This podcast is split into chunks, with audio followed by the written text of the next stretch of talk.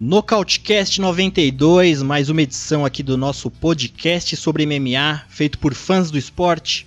Eu sou o Davi Carvalho e estamos mais uma vez, mais uma noite aqui no canal Nocaute do nosso amigo Zé Augusto, é, em um evento onde a gente tem bastante coisa para falar. Teve um baita evento aí que rolou no final de semana, que vai render muita resenha. Tem o um pessoal empolgado aqui em falar. E para já começar, já vou trazer a rapaziada aqui, mas antes, é, enquanto o pessoal vai chegando no chat aí, é, antes avisar todo mundo, tem a gente no, nos agregadores de podcast aí, Spotify, é, Google Podcast, Apple, tem aqui no canal Nocaute ao vivo, no, no, canal do nosso amigo Zé Augusto, mas também tem o nosso canal aqui do, do, do YouTube, que você pode também ir lá dar uma conferida se inscrever, porque lá é um backup onde tem todos os episódios desde o primeiro. Então, você está assistindo a gente aqui no canal do Zé, por favor, se inscreva no nosso Nocautecast aqui no YouTube mesmo. É, e a gente está com planos também de colocar alguns conteúdos exclusivos lá no nosso canal também. E também o podcast completão você pode conferir é, nos agregadores. Spotify, esses que eu falei, tem ali completo, editado é, com colunas exclusivas, como do Lorenzo Fertito, Nostalgicast. Tem os eventos do final de semana do André G, onde você pode conferir, além do UFC, os outros eventos que acontecem aí, para quem é hardcore mesmo, gosta de ver até briga de bar, ou não. então, rapaziada, é isso aí. Vamos trazer um por um aqui agora dos meus amigos. Diretamente de Mariana, Minas Gerais, André G. Tudo bem, André G? Boa noite, meu amigo. Como anda as coisas? Fala, Davi, tudo certo? Estamos aí de volta, né? Depois de uma semana ausente, dessa vez eu consegui e não tinha como né? perder esse evento, era impossível. Estou aqui já na empolgação, bater bastante papo aqui, conversar bastante sobre MMA e hoje a gente vai ter algumas participações mais do que especiais, né? Cara, vamos lá bater esse papo. Boa, André G. Também aqui, ó, o Furacão de Brasília tá com a gente, Mestre Orsano, que tá Hoje ele tá, por enquanto ele tá de óculos, espero que continue assim. Mas vamos com calma. Boa noite, Messi, tudo bom, meu amigo? Como andam as coisas? Boa noite, Davi. Boa noite a todos. Estamos aí mais para mais um cast. Hoje nós vamos começar de óculos, mas até o final esse óculos vai sair do rosto aí, porque o negócio hoje a chapa vai ficar quente. É, é assim que a gente gosta, a mestre. A chapa vai ficar quente hoje. Hoje o, o bicho pega. Vai ferver aqui. Boa, Messi Orsano. Também aqui o cowboy do MMA aqui do Nocautecast, Gabriel Sater. Boa noite, meu amigo. Tudo bem? Empolgado aí para falar? Como sempre, né, Davi? Um prazer estar com vocês, meus amigos. Galera nova aqui no debate. Mestre Orsano na área, André Wikipédia e o melhor chargista de MMA do mundo, Davi Carvalho. Muito obrigado pelas palavras, cowboy. E também com a gente, não podia faltar, ele sofre com o fuso horário, mas sempre tá aqui com a gente, acompanhando a rapaziada do chat. Lorenzo Fertita. Boa noite, Lorenzão. Tudo bem por aí? Como tá em Vegas? Eu sei que agora você tá mais tristezinho porque os eventos saíram daí de Vegas, né? Agora estão lá em Dubai, vai ficar um tempo lá. Mas como uma das coisas por aí tá muito quente aí, tá muito árido, muito seco? Boa noite, Davi. Aqui, como sempre, muito árido. Eu sofro aqui com o meu terno de risca de giz, mas tenho que manter a pose, né? Boa noite também para o André, Gabriel, para o mestre e uma saudação especial para toda essa galera que nos prestigia aqui no chat. Um abraço a todos e vamos nessa que o card foi polêmico e animado. Boa, já chegou uma rapaziada no chat, Lorenzão? Já chegou, a galera aqui já tá já está palpitando, já está querendo falar das polêmicas que aconteceram. Gabriel Teixeira, Anônimo Nogueira, Rodrigo Mendes, Fábio Nascimento, Bruno Silva e o Joadson Carvalho, além da Érica. A galera já está no, no aquecimento aqui. Maravilha, rapaziada. Vai pegando um canto aí, vão se vão sentando, vão dando espaço para quem chega, que hoje tem muito papo para falar. Nostalgicast. Olá, olá! Saudações a todos os ouvintes. Fertita na área. Chegou a hora de falar da melhor época do MMA. E na semana da edição número 92 do Nocautecast, nada melhor do que relembrarmos o UFC 92, realizado em 27 de dezembro de 2008. Os mais de 14 mil presentes na MGM Grand Garden Arena em Las Vegas presenciaram um grande evento, com oito das dez lutas acabando com um nocaute. Uma delas na categoria dos meio pesados, o terceiro encontro entre Vanderlei Silva e Quinton Jackson. No Pride, o placar foi 2 a 0 para Vandy, que antes do duelo já pedia para Dana White preparar o cheque de nocaute da noite. Na luta, tivemos um round inicial muito equilibrado. Cachorro Louco parecia estar cada vez mais confortável no controle da distância, até que durante uma troca de golpes no infight, Rampage acertou um cruzado de esquerda que apagou o brasileiro. Vingança de Rampage e cheque de 60 mil dólares na conta dele. No Coleman Event, um duelo entre pesos pesados que valia a defesa do cinturão interino para Rodrigo Minotauro Nogueira. Porém, o adversário Frank Mir não estava disposto a colaborar. Amplo domínio do americano na luta em pé. Foram dois knockdowns no primeiro round e mais um derradeiro seguido de socos no segundo para liquidar a fatura. O campeão interino agora era Mir, e um duelo contra o campeão Brock Lesnar estava garantido. E no main event, o cinturão dos meio pesados estava em jogo. Rashad Evans desafiava o campeão Forrest Griffin em sua primeira defesa de cinta. Após um pré-luta amistoso entre eles, tivemos dois primeiros rounds movimentados, com ligeira vantagem para o campeão. Porém, o desafiante conseguiu mudar o curso da luta no início do terceiro round, ao defender um chute de Forrest, derrubá-lo e castigá-lo no ground and pound por mais dois minutos. Fim de luta o cinturão dos meio pesados mudava de mãos outra vez. Com cartel invicto de 19 vitórias, Rashad Evans era o novo campeão. Para Griffin, restou o consolo de, assim como o Rashad, ser premiado com 60 mil dólares pela luta da noite. Um abraço a todos e até a próxima. E a gente já pode começar aqui com um evento como sempre o Nocautecast que fala do evento passado e do futuro. Hoje vamos começar aqui com a, a resenha do, do, evento que passou. Deixa eu puxar o posterzinho para ficar bonito aqui na imagem. UFC 253, Adesanya versus Costa rolou aí. É, hoje nós vamos fazer um evento um pouco. É, vamos fazer uma, uma, uma resenha um pouco mais expressa para a gente gastar mais as palavras onde a gente interessa em falar. É, então eu vou puxar de uma forma rápida aqui o card. É, é, foi um evento que começou ali com a luta brasileira, né? Do Danilo Marques contra o Ibrahimov. E eu tenho uma coisa, quando eu pego um evento e eu assisto desde a primeira luta, eu considero muito a primeira luta. Eu não sei se é su superstição, o que que é. Eu não sou um cara supersticioso.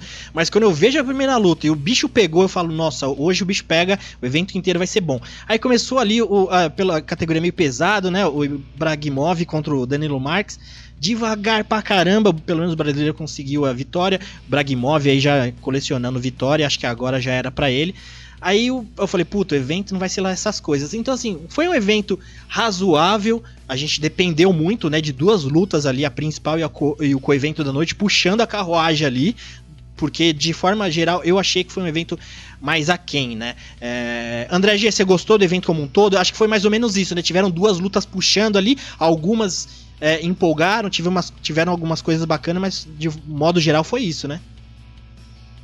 É, cara, acredito que o evento ele foi ali em banho-maria, né? Ele foi é, meio morno até chegar às três últimas lutas, que aí sim colocou fogo na arena, todo mundo ficou super empolgado e a gente pôde né, terminar a noite naquela eletricidade até difícil para dormir depois. É boa. E Messi Orsano, você que é o cara o especialista de pesados, começou com essa do brasileiro que é meio pesado, mas depois veio dos pesadões lá do Han Spino é, versus Jeff Hughes. Foi uma luta rápida e, e, pelo menos essa deu uma empolgada. Eu falei, bom, se a primeira foi ruim, essa foi mais ou menos, foi rápida. O, o Han Spino deu aquela gravatona de, de bar, né? De separar a briga de bar no pescoço ali, aquele neck crank ali que deve machucar pra caramba. Resolveu rápido. Até ali você tava empolgado, Messi? Você tava achando que ia ser um evento por completo bom assim? O que, que você achou? É, na verdade, o, o, evento, só o card principal que eu estava mais é, animado, né? É, mas essa luta do, do, do Espino aí. É, me lembrou Ben Askren versus o Lawler, né? Sim. a, a, gravata de porteiro, meu amigo. Sim, é. Aquele lá foi.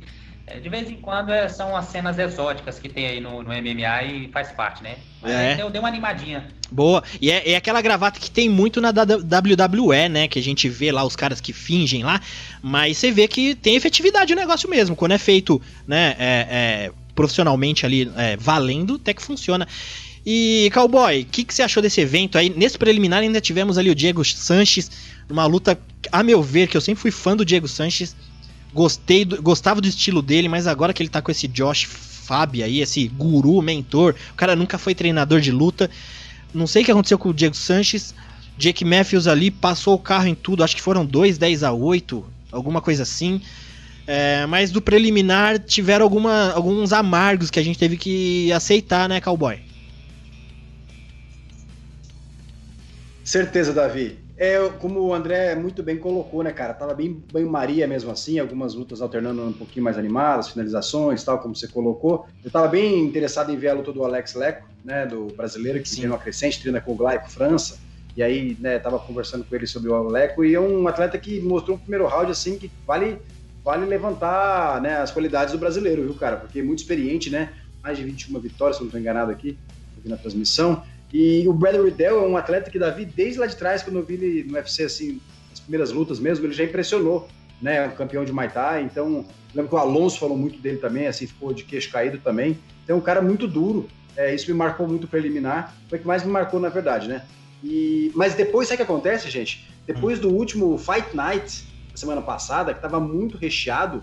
Esse evento, para um evento pago, né, numerado, eu achei ele né, no, no, no preliminar e na, no principal um pouquinho mais fraco até. Curioso falar isso, né, Davi? Sim. Mas foi o que pareceu, confirmou mesmo na, na entrega do evento como as três últimas né, como lutas pra gente realmente ficar de olho. Isso, é, essa que você falou foi bem bacana também, essa luta do, do Leleco, né, o Alex Silva que encarou o Brad Riddell, o Brad Riddell venceu ali pela categoria leve, mas eu gostei muito do Alex Silva, viu, é, é um moleque muito novo, acho que ele tem 20 e poucos anos, 25 anos, se eu não me engano. Treina na Semi System lá com o Cristiano Marcelo, né? O Zulu tava de corner. Mas, cara, eu acho que vale a pena ficar de olho. Ele demonstrou. Primeiro round foi impressionante. É, é, a gente tem vendo o Brad Riddell como favorito. O Alex, ele deu trabalho ali. Acho que ele deu uma cansada depois, mas acho que vai conquistar aí experiência com o tempo, mas é bom ficar de olho nele. Depois a gente teve o card principal, é, teve uma luta também, a, a, primeira luta do card principal ali do Daudu, que encarou o Zubaira Tukugov, que é parça do Khabib, lá, né, peso pena. Todo mundo achando que o Tukugov ia passar o carro, mas não foi bem por aí não. Foi uma luta bem disputada, uma decisão meio complicada, todo mundo ficou meio naquela. E o Daudu venceu. Depois teve a Kathleen Vieira, a brasileira, que estava é, vindo numa sequência. Acho que ela estava vindo de uma vitória e depois uma derrota, se eu não me engano. É, mas é o Banks que pegou a luta com 15 dias depois que ela tinha lutado, assim, bizarro. Você vê como tem gente disposta hoje aí na, na questão toda a pandemia, tendo que achar gente. E a Kathleen Vieira tá precisando de mais uma vitória aí, mas eu ainda. Eu que sempre vi a Kathleen como uma das meninas ali no, no, no galo feminino como poderia dar trabalho, essa luta eu acho que eu vou tirar um pouco o pé do acelerador e com mais calma. Ela precisa de mais algumas lutas para continuar né, é, crescendo. E depois teve a luta que foi a luta da noite, rapaziada, que foi pela categoria mosca, que também essa foi lutão muito boa. E eu até cheguei a colocar no Twitter, falei, quem não gosta de peso mosca, Mestre Orsano, quer dizer, é, quem não gosta de peso mosca, essa luta aqui foi para mostrar que foi a melhor do card até então. Kai Cara França encarou o Brandon Roival. Luta, meu, no primeiro round teve dois knockdown, um para cada lado, eu acho, dois ou três. Teve quase finalização. Lutaça. Então, como a gente tá passando de forma mais expressa aqui da, das outras lutas, rapaziada que não assistiu o card todo, essa é uma delas que vale a pena conferir. Muito técnica, muito explosivo. Os dois lá se entregaram. Brandon Roival venceu por finalização no segundo round, mas baita luta. Certo, rapaziada? É, Fertita, o pessoal do, do chat aí tá comentando desse evento como um modo geral aí. Teve algum destaque que o pessoal curtiu e você também, se quiser pontuar alguma coisa? Davi, do card preliminar, aqui o André, André ajudou pessoal a lembrar bem aqui sobre a luta do Ludovic Klein contra o Shane Young. foi uma boa luta também, né? Rápida, porém boa. E é interessante é, acompanhar a estreia desse peso pena aí, né? Da, da República Tcheca, ele, né? Perdão, da Eslováquia. Ele ganhou na estreia, não bateu o peso, né? Infelizmente, até o Adesanya reclamou isso depois da, da luta dele, né? Mas o Ludovic Klein é um bom valor para o peso pena. Ele só tinha, só perdeu por decisão até hoje na carreira. E, é, e o Shane Young também, só tinha perdido por decisão, inclusive para o Volkanovski. É, ele entregou uma luta dura contra o campeão. E é um lutador duríssimo também, só torna a vitória do, do Ludovic Klein mais, ainda mais expressiva, né? O Klein já entrega um nocaute na estreia, chegou a 17 vitórias na carreira, sendo só uma delas na decisão dos juízes. Para a gente ficar de olho nesse, nesse prospecto aí de apenas 25 anos. E aqui do card principal tem a Erika falando, lembrando da luta da Kathleen. Ela lembra que ela achou a Kathleen melhor na luta contra a Aldana, mas que nessa luta, que nessa luta contra a Cijara, a Cijara Eubanks, ela venceu, mas ela, ela achou a Kathleen muito insegura, não estava não tava com aquela performance que ela tinha quando ela estava invicta ainda, né? Sim, é aquele clássico venceu, mas não convenceu, né, Tfertita? Exato, até a Kathleen deu uma declaração, né, depois da luta, dizendo mais vale sair vaiada na vitória do que aplaudida na derrota, né? Então eu cheguei lá e fiz meu trabalho e saí com o verdinho no Shardog, que é isso que me interessava para essa luta. Claro, então, não. Então é a mentalidade dela, né? Ela não pode deixar uma, uma Cijar Eubanks chegar próxima no ranking e e emparelhar a categoria, né? Pelo menos ela fez a, a cumpriu a missão dela, né? Fez a lição de casa. Ah, com certeza. A gente que acompanha mais em cima o MMA, fãs hardcore, a gente fica é, esperando né, uma evolução e a gente sabe que, claro, que esse tipo de coisa pode acontecer, ainda mais com a Kathleen Vieira, que tanta coisa aconteceu com ela, ela teve problema grave de lesão, depois teve problemas que não conseguia marcar luta por causa de, de, de é, testes positivos de Covid, luta que caía, enfim, teve que ir meio que trupicando ali. É, no entanto, que conseguiram a Cijara para fazer uma luta com ela que tinha lutado há 15 dias. É, a Kathleen Vieira, que teria o Dedé Pederneiras no, no corner, acabou testando positivo. Ela fez o, o, a luta inteira só com o Louro, o ex-campeão lá do Bellator, né, que treinava lá na, na Nova União e, e ainda tá no, no, no, na equipe ali do Dedé, só tava eles dois. Então, assim, a gente sabe que vida de lutador não é fácil, não, mas essa mentalidade tem que manter mesmo. Vencer o que vale é o verdinho no Sherdog, é, o, o, dinheiro da, da bolsa e sempre pensar em evoluir, né?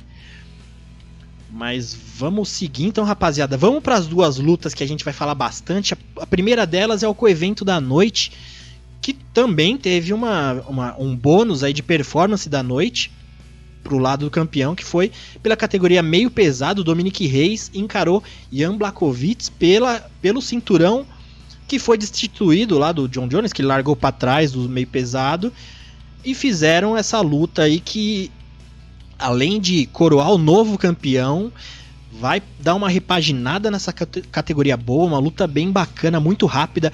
É, fazendo um paralelo com a luta principal, eu acho que vou deixar para falar depois, mas eu vi uma luta onde que a gente esperava o resultado muito próximo dessa luta na principal por, por atitude dos lutadores. Então é, a gente pode fazer esse, essa relação quando for falar da principal, mas Jan Blachowicz acabou ali nocauteando Dominic Reis, que estava como favorito. Vou perguntar para os meus amigos também se essa ideia de favorito não fez o Reis já entrar com ar de já ganhou. André G, não temos mais John Jones asterisco em cima, né? A gente nunca sabe o que vai acontecer. Temos um novo campeão aí, que um cara que surpreendeu muita gente. Surpreendeu porque gente, muita gente não se entregava tanto. Eu também vou falar, né, que não, eu já sabia. Mas o Blakovic era aquele cara que voava meio fora do radar para todo mundo. Né? Tinha uma derrota aí, acho que em 2017 pro Marreta, se não me engano.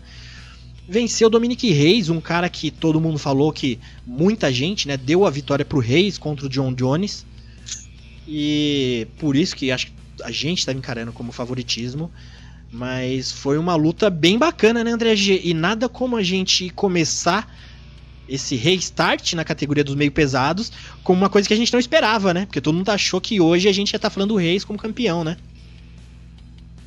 Verdade, Davi. Estava já aquele clima né, de que seria uma formalidade para passar aí o cinturão para as mãos dos reis, depois daquela apresentação sensacional que ele teve contra o John Jones. A gente imaginava mesmo que ele teria a vantagem nessa luta, né? Era um lutador mais alto, ele era o lutador mais rápido, ele parecia ser o lutador mais técnico, ter as melhores mãos, as melhores combinações. Então a gente já imaginava ele um pé à frente né, nessa disputa e quando os dois entraram ali no octógono, depois da primeira troca de golpes, a gente viu que não, era, não seria bem assim, né, cara?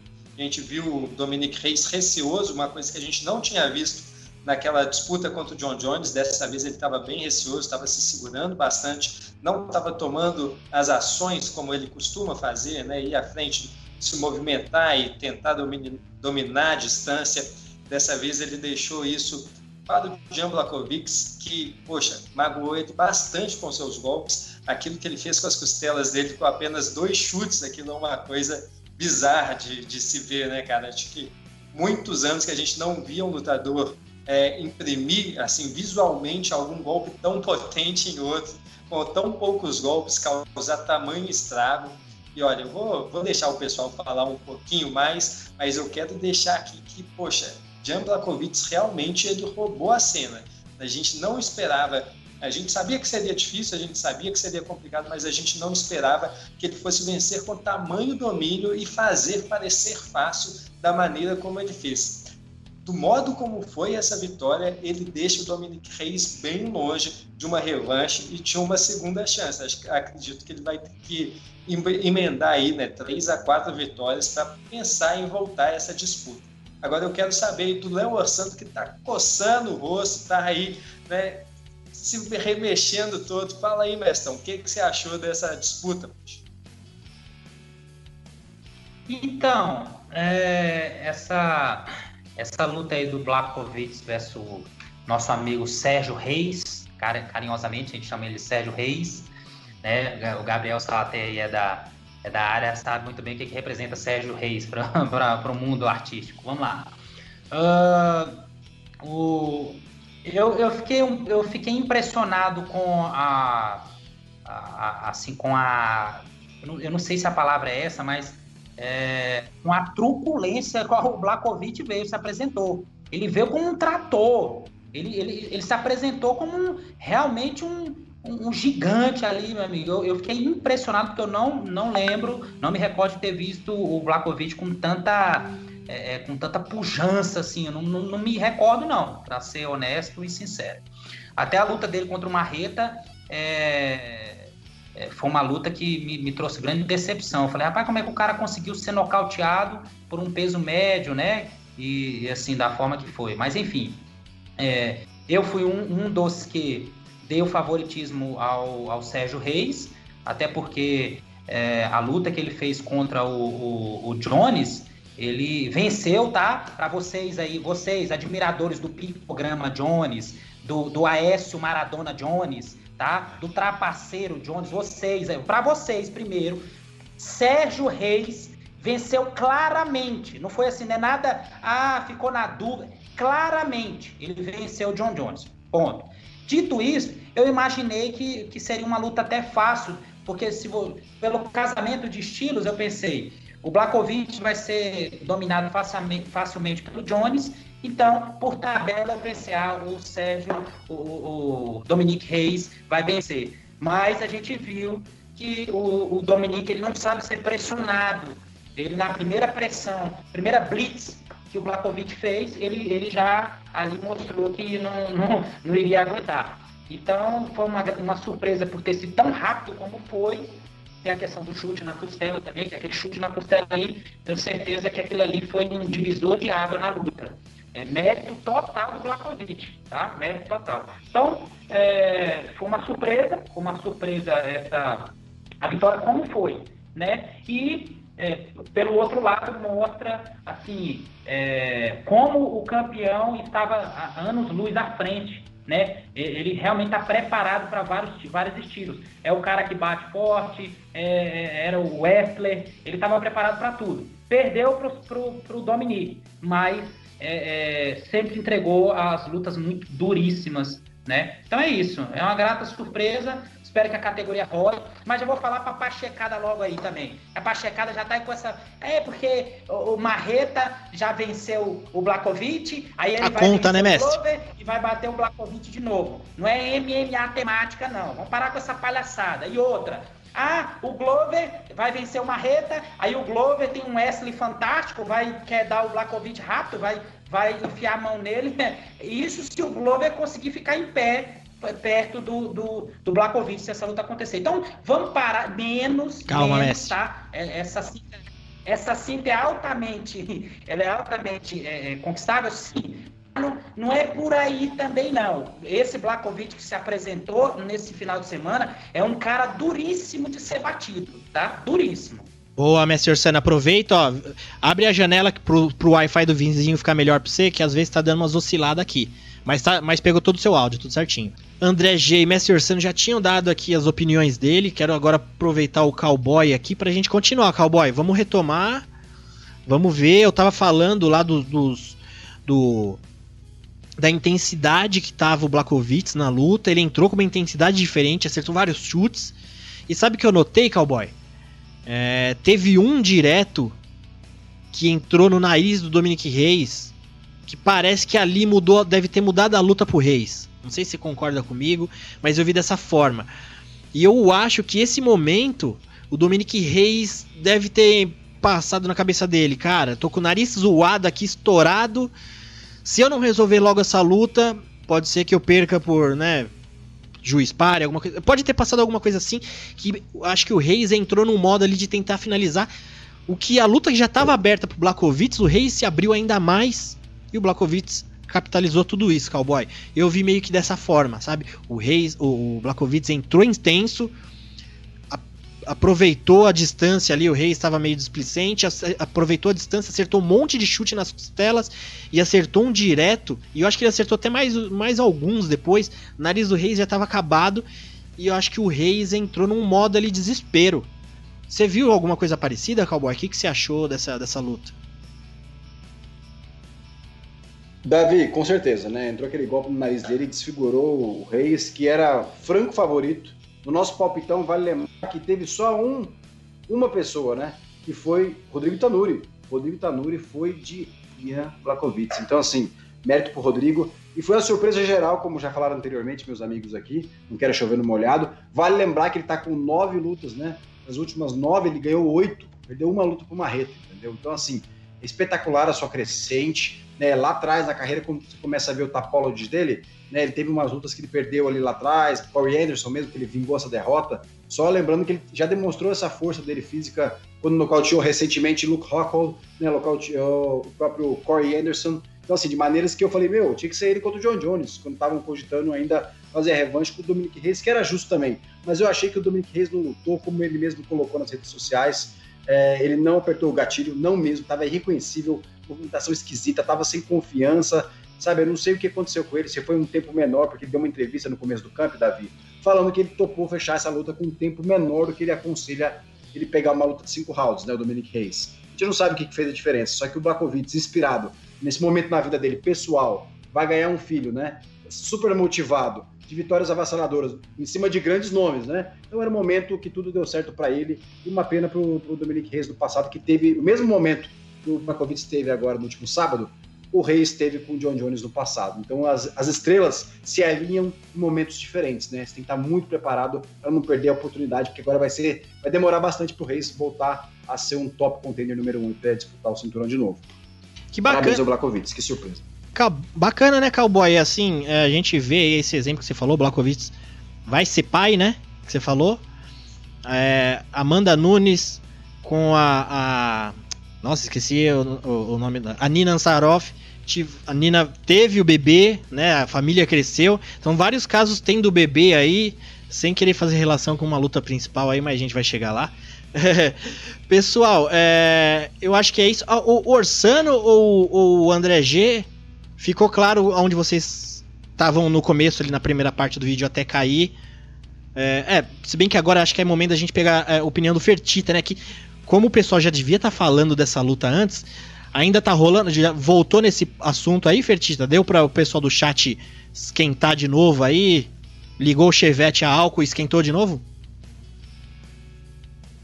Esquentou sim, Davi. Pessoal, pessoal aqui comentando da, que acharam estranha a atitude do Reis, né? Assim, é, o Pedro Henrique falou que o Reis não sabe ser pressionado e lembrou que com os Demir foi o mesmo filme. É, o Jackson de Souza falou que o Reis pareceu não saber se defender de combinações de golpes de mão, que ele não saía com movimentação lateral. Agora o Arthur Martins falou aqui que o, é, aquilo que o mestre Orsano falava, né? Que o Marreta precisa se cuidar caso passe pelo Glover, né? Não é porque venceu o Blakovic na primeira que significa que ele entra com, com favoritismo. E o Edson Mota falou de uma de um, def, uma, um defeito na movimentação que ele notou do Blakovic, que ele continua a caminhar em direção ao oponente quando lança os golpes da mesma forma que ele fez quando foi nocauteado pelo Marreta. E por último, Leonardo Salles falou aqui que o Dana White disse hoje que o John Jones pode furar a fila, caso ele peça realmente a luta contra o Ian. Vocês acham justo? Pergunta dele. É, então, o John Jones, no começo que eu falei dessa luta, eu, eu, eu comentei do John Jones, mas é uma coisa que ninguém sabe o que vai acontecer. Se vai para pesado, aí você vê todo mundo desafiando ele, a Desânia tinha uma época que tava desafiando. O é, que, que você acha, André G? É, a gente tem aí é, algumas lutas por acontecer. Você acha que é caso do John Jones voltar para os meio pesados? Pô, nem tem clima, sabe? É aquele cara que parece que foi embora da festa e vai voltar quando o pessoal já tá em outra festa já, meu. A gente já. Eu me empolguei com o John Jones pesado agora, André G. Não sei você. Eu acho que ele devia resolver isso aí logo. Pois é, cara, eu acredito que já não faz mais sentido essa volta do, do John Jones para essa categoria. É um cara que já está né, fazendo todo o trabalho de adaptação de peso, já está fazendo né, toda essa adaptação física para mudar, para ir para uma nova categoria, né, criar um novo ambiente para ele e mostrar uma nova faceta do seu jogo, mostrar que é capaz de lutar, né, de competir com lutadores mais pesados. E no meio dessa transição, no meio disso que é algo tão esperado pelos fãs, né, quem acompanha o esporte, ele voltar, dar esse passo atrás para pegar o, o Jan Blachowicz numa luta que ele poderia ter aceito né, lá depois de ter vencido o, o Dominique Reis, foi oferecido a ele essa luta, ele não quis na época, ele preferiu fazer essa, essa subida. E agora ele vir e aceitar fazer essa revanche é alguma coisa que não faz sentido. E olha, falar a verdade, eu acredito que muito poucas pessoas estariam interessadas nisso. Hoje a luta dele contra né, algum peso pesado, seja ele o, o Miotite ou seja ele o Francis Ngannou, acredito que são as lutas que mais atraem, que mais chamam a atenção de quem acompanha a carreira do John Jones. É, pois é. Cowboy, você que é o matchmaker aí do Nocautecast. Se a gente pensar de futuro aí pro Blakovitz, até então, até o Léo Salles lá do MMA Praia de Brasil comentar no nosso chat aqui dessa declaração do Dana. Cara, será que. Alguém caiu? Não, é mutou o seu som pra gente. É, continua, Davi, desculpa. Ah, o que eu tava querendo dizer, até então a gente tava é, o Léo Salles comentou aí dessa declaração do Dana, mas até então a gente já estava pensando num futuro pro, pro Blakovitz aí, o que, que ele teria pela frente, né? Você como matchmaker, o que, que você...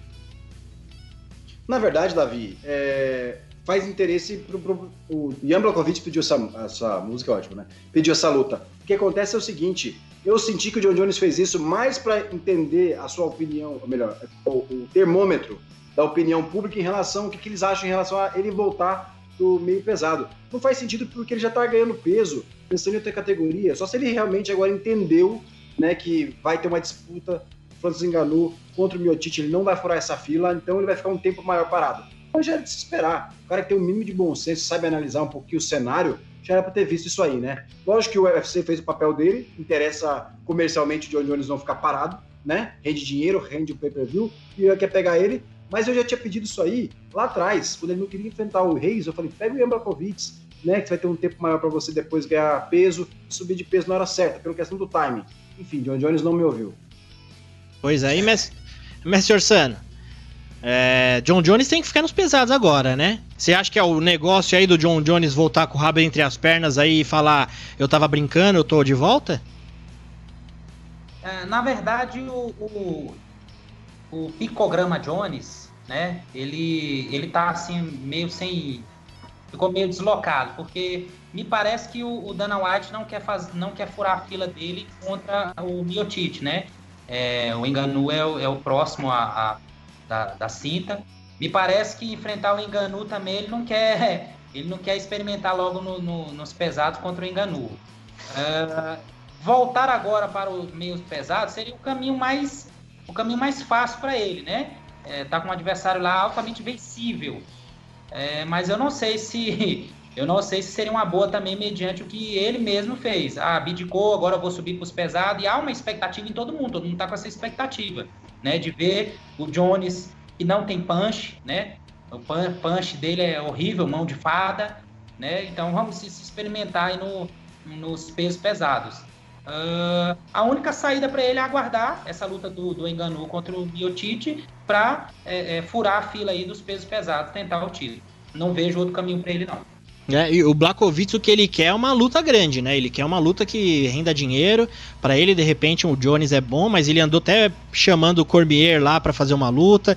O Cormier falou: "Cara, não, já tô aposentado, para com isso". Mas eu acho que o Blakovic, para ele, o Jones voltando seria uma boa, né? Por mais que seja o John Jones. Se bem que eu não sei, né? Quem gostaria de ver o John Jones voltando para uma categoria onde o cara acabou de ser campeão? É, luta principal da noite também, uma das lutas que teve premiação de performance da noite por parte do vencedor aí. Peso médio, disputa de cinturão, Israel Adesanya encarou Paulo Borrachinho brasileiro. Uma luta de, que durou apenas dois rounds. Uma luta que surpreendeu muita gente. É, eu, e teve uma coisa que eu falei no primeiro quadro, que provavelmente está no outro link ali, que se eu poderia fazer um paralelo dessa, dessa luta, da segunda luta do Reis versus Blakovic, foi que eu acho que a performance do Blakovic foi uma coisa meio parecida que todo mundo esperava que o Borrachinha ia fazer, né? Entrar com uma intensidade, não respeitar, tentar é, é, aproximar o suficiente e eu acho que se a gente pudesse mudar os personagens, seria a situação perfeita onde todo mundo esperaria, né? É, mas aconteceu exatamente o contrário. Parece que os personagens foram trocados. Mas Israel Adesanya, é uma coisa que eu vi muita gente, em muitas análises, né, em vários canais que a gente acompanha, a gente vai falar basicamente da luta agora, depois a gente vai puxar as questões mais de trash talk, de que aconteceu na luta, no, na pós-luta, que tem muita coisa para debater, mas a princípio a gente pode falar de uma forma mais é, do que aconteceu de fato, que foi o domínio da Adesanya, é, que o, o, o Borrachinha, muita gente eu vi falando que é, o Borrachinha não, não parecia que era ele, que não sei o que, como eu falei, muitos canais, muito, muitos outros lugares na mídia falando muito do Borrachinha, muito Borrachinha, e eu, e eu gostaria de frisar bastante a qualidade técnica que foi do Adesanya, um cara que fez uma luta, se a gente enxergar o lado dele, tecnicamente para ele foi perfeito, ele soube usar de toda a capacidade dele dentro de um plano que ele deve ter traçado, que aconteceu bem. É, eu vi muita gente também falando que, putz, não sei o que aconteceu, o que aconteceu com o Borrachinha. É, eu tenho um ponto de vista, eu vou puxar cada um aqui para ver se a gente desenvolve um pouco mais.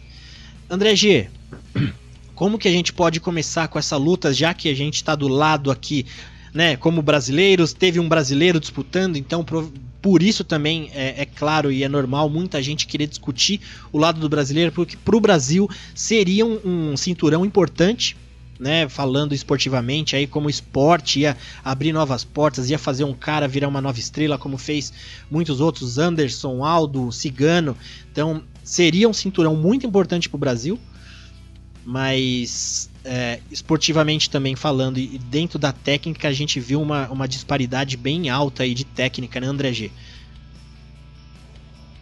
Com certeza, cara. Olha, essa categoria pesos médios, né, uma categoria onde a gente teve um campeão é, lendário, o Anderson Silva, muitos anos ali mantendo esse cinturão, posse do Brasil. Antes dele, o Murilo Bustamante, também brasileiro, foi campeão. E agora a esperança era o Paulo Borrachinha, ele que, sem dúvidas, né, é um dos principais nomes do MMA nacional, pelo menos é, mediaticamente falando, né, de reconhecimento do público médio, as pessoas sabem quem é, conhecem o Paulo Borrachinha e muita gente tem interesse em acompanhá-lo, ver, ver as suas lutas. Então, até por isso foi uma luta assim que existiu uma grande é, demanda. Né? Várias pessoas estavam ali antenadas, muita gente que não acompanha o MMA, não está aqui diariamente, estava falando, estava empolgado, estava querendo saber quem era esse cara, esse brasileiro que iria lutar. É o Paulo Borrachinha, será que ele vai conseguir? Será que ele é realmente o cara, né? Está vindo ali invicto, vai parar esse esse é, Adesanya, o lutador que é ali o pegou o bastão do Anderson Silva e está tentando é, construir o seu legado. O brasileiro é um cara mais forte, é aquele cara que, poxa, tem aquele físico que se impõe bastante, né? Ele chega num lugar e é impossível de, de as pessoas não repararem nele. É né? um cara que, poxa, aonde ele chega, ele consegue atrair as suas atenções, dominou aí é, as conferências de imprensa, chamou muita atenção e existia uma grande é, esperança né, e uma grande antecipação. Era a luta mais antecipada do ano, muito provavelmente. A gente esperava demais desse confronto, esperava demais do Paulo Borrachinha, que é aquele lutador que vai para frente, leva a luta, né, ele é agressivo, coloca a mão pesada, né, acumula danos, coloca pressão, deixa os lutadores encurralados na grade. A gente esperava um pouco disso para ver um pouco daquela dinâmica que a gente encontrou em Israel Adesanya e Kelvin Gastelum.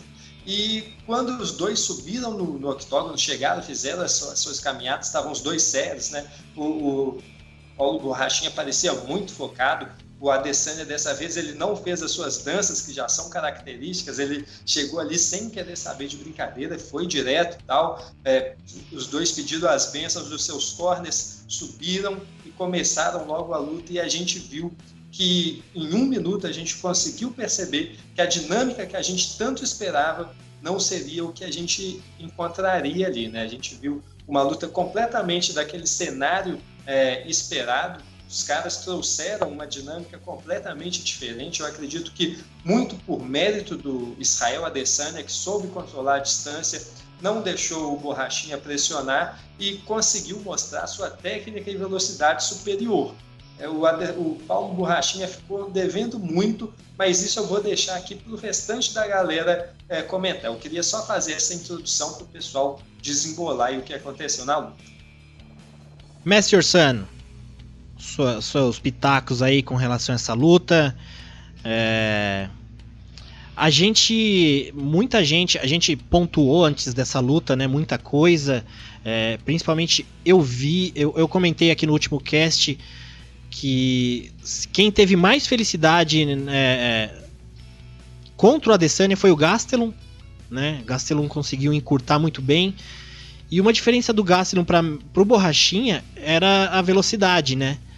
Então, o Borrachinha ele não teve nem como mostrar velocidade, né, Mestre Foi uma luta bem estranha no começo ali, ele não se encontrou de forma alguma, a Adesanya controlou muito bem a distância, o Borrachinha pensava em ir pra cima, a Adesanya já dava aqueles chutes oblíquos, ou na lateral também, chute baixo ali na, na perna, que magoou bastante. Complicado pro brasileiro, né, Mestre? Chegar lá e encarar um Adesanya tão técnico desse jeito, é, você é, acha que é o que, Mestre? Como que você viu essa luta aí? Que luta? Não teve luta. Simplesmente não teve luta. Isso foi uma exibição do Israel Adesanya, ficou nítido é, que é, o, o, nível entre um lutador e outro. Não teve luta, não tem o que se falar, foi um, monólogo, passeio completo do, do Adesanya. Boa, mestre. É isso aí, está tá chateado, mestre? Você esperava mais em qual sentido, mestre? Principalmente, tirar as, as brigas de lado, a gente vai falar disso, mas que, que você esperava mais nessa parte de luta, mestre? Na verdade, a gente esperava o, o Borrachinha de sempre, né? A, a, a, única chance que ele teria, é, dentro do, do contexto técnico da luta, a única chance que ele teria, ele não colocou em prática, que seria ir pro tudo ou nada, abafar o Israel, encurtar e tentar soltar seus golpes, que é o que, é o que trouxe ele até a disputa de cinta, né? Então, não teve luta. simplesmente não teve luta.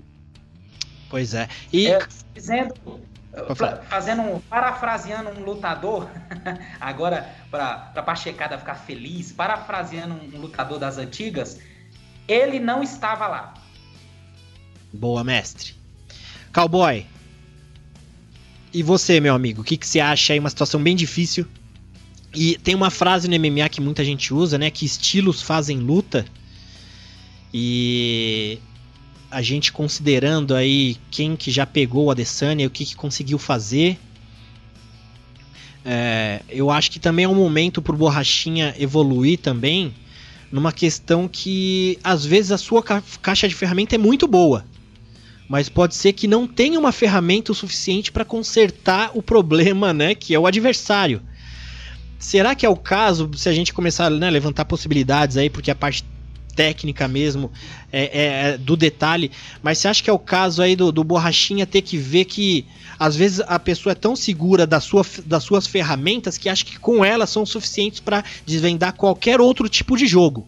Né? Por mais que a gente viu aí, Borrachinha fez o certo, colocou um cara mimicando lá o Adesanya, um cara até é, é, é o porte parecido, magro, alto, do kickboxing, mas não foi o suficiente, né, o, o Cowboy? É, Davi, é, uma, é um assunto bem complexo e bem amplo, né? A gente acompanha uma semana inteira de, de, de, questões de divulgação desse evento, que foi um dos maiores do ano, né? Parece que bateu até o, pay-per-view do Khabib contra o Conor. Vale lembrar essa informação que é muito preciosa pelo seguinte: é, quem acompanhou o canal do Borrachinha viu quanto ele se dedicou e o quanto ele investiu no seu camp, que é algo que parece comum investir muitos, né, muita, uma grande parte do seu dinheiro no camp. Ele investe mesmo, entendeu? Como você falou. Mas acabou que na hora da luta realmente foi o que o André colocou, como o Marcelo colocou, a gente não viu o Paulo Costa que a gente está acostumado a ver. Tem uma série de questões. Eu falo isso porque no último cast eu acabei palpitando, né, no instinto, sem analisar, porque até que terça-feira eu não tinha conseguido parar para estudar. Como os meus, meus amigos de palpitão fazem aqui, né, estão aí no topo da, do palpitão que acontece? Eu acabou o cast na semana passada, eu fiquei quatro, quatro horas da madrugada tocando é, violão e vendo as lutas do Adesanya, do Borrachinha, para ficar fresco para mim. E ali realmente gritou essa diferença de envergadura, o arsenal que o próprio Adesanya já tem, todo mundo já sabe disso, né? A explosão dele, a rapidez que ele tem, entendeu? E eu sabia que o Borrachinha, como nunca tinha usado aquele wrestling dele que ele tem de faixa preta, né? De treinar com o Eric Albarracin, ele nunca por nunca ter visto, né, tanto claro no UFC essa essa escolha de estratégia, eu achei muito complicado para ele. Até quis mudar meu palpite, mas o pessoal lá do Lenner e do André tiraram muito sarro de mim na live com o Zé, né? O Zé estiver assistindo aqui sabe disso, que eu fiquei quieto e mantive o meu palpitão, embora tenha analisado friamente, entendido a estratégia que seria feita, e foi exatamente o que a gente viu. E assim, vale lembrar também que aquele chute baixo, cara, começou a minar de uma maneira que o boxer né, agressivo Paulo Costa ia ficar sem base já já. Então, assim, teve uma estratégia muito bem montada, né? E eu fiquei, assim, impressionado de quão fácil pareceu um cara tão duro quanto Borrachinha. Né? Não quero chover mais um molhado, mas, assim, impressionante o cara chegar em 20-0 como chegou. E aí, levanto uma informação para vocês. O quão duro é Anderson Silva, Master Sun, André G? Galera, Fertita, me ajuda aí. Porque durou três rounds. Três rounds com o Adesanya, cara. Né? Ela, ela traz, lógico, a Adesanya veio numa crescente. Cada luta o cara né, se reinventa, ganha confiança. Né? O Borrachinha também estava confiante, nunca tinha perdido. Então, muitas vezes, essa confiança também, que tem que fazer, tem que ser presente, né? muitas vezes também não ajuda. Né? No que tem que ajudar na hora que tem que ir para a guerra mesmo. Né? Muitas coisas a serem, a serem analisadas, perdão. Mas é isso, cara. Eu fiquei. Realmente foi uma luta que pareceu fácil.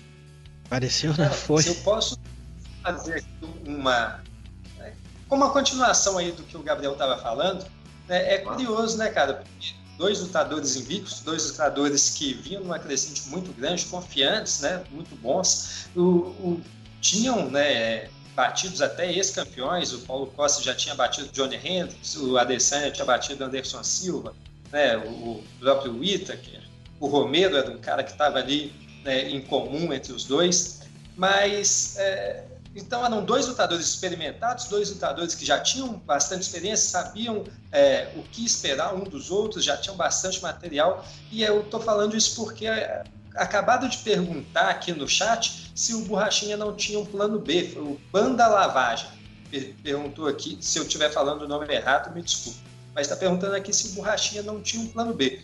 E é uma coisa que, assim, meio que saltou aos olhos, né? O Borrachinha, que é um cara oriundo do grappling, ele depois ali daquela fase dele do TUF, ele mudou o, o jogo dele, ele incorporou e e aceitou, né, colocou ali mais em evidência essa parte do striker potente que ele é, deixou um pouquinho aquilo ali é, em segundo plano e vinha fazendo um trabalho muito forte com Eric Albarracin, vinha fazendo um trabalho muito forte com Henry Cerrudo, uma galera boa no wrestling, uma galera boa ali no, no jiu-jitsu também, né? Tinha os irmãos Pitbull por trás dele e criou assim em muita gente aquela ansiedade, será que ele vai trazer o, o jogo de grappling dele, vai trazer o jiu-jitsu, né? Fez aquela questão da pesagem, jogar faixa branca, falar que é faixa preta, né? Que isso e aquilo, vou pegar e tal. Mas é, é uma questão que, pelo menos para mim, eu, eu, acredito que eu já até havia falado nos grupos com o pessoal, que era uma coisa que para mim ficava muito clara, que não era uma aposta tão válida para ele. Ele não é o melhor wrestler da divisão, ele não é um cara que tem boas quedas, né? A gente já teve tempo suficiente para perceber que esse não é a, a, o forte dele, por mais que ele seja um faixa preta de jiu-jitsu e possa ser muito bom, bem no chão, né? Possa é, desenvolver isso de maneira brilhante fazer a transição e levar a luta para o chão é uma coisa diferente. Para isso, ele precisaria encurtar a distância, precisaria pressionar, levar a luta até o Adesanya, e é tudo que o, o nigeriano esperava, né? Que esse cara fizesse esse movimento para que ele, no, no, momento de evasão, pudesse é, criar suas aberturas, utilizar o contragolpe, aproveitar né, dessas brechas que o, o Borrachinha poderia trazer ao tentar fazer esse tipo de jogo.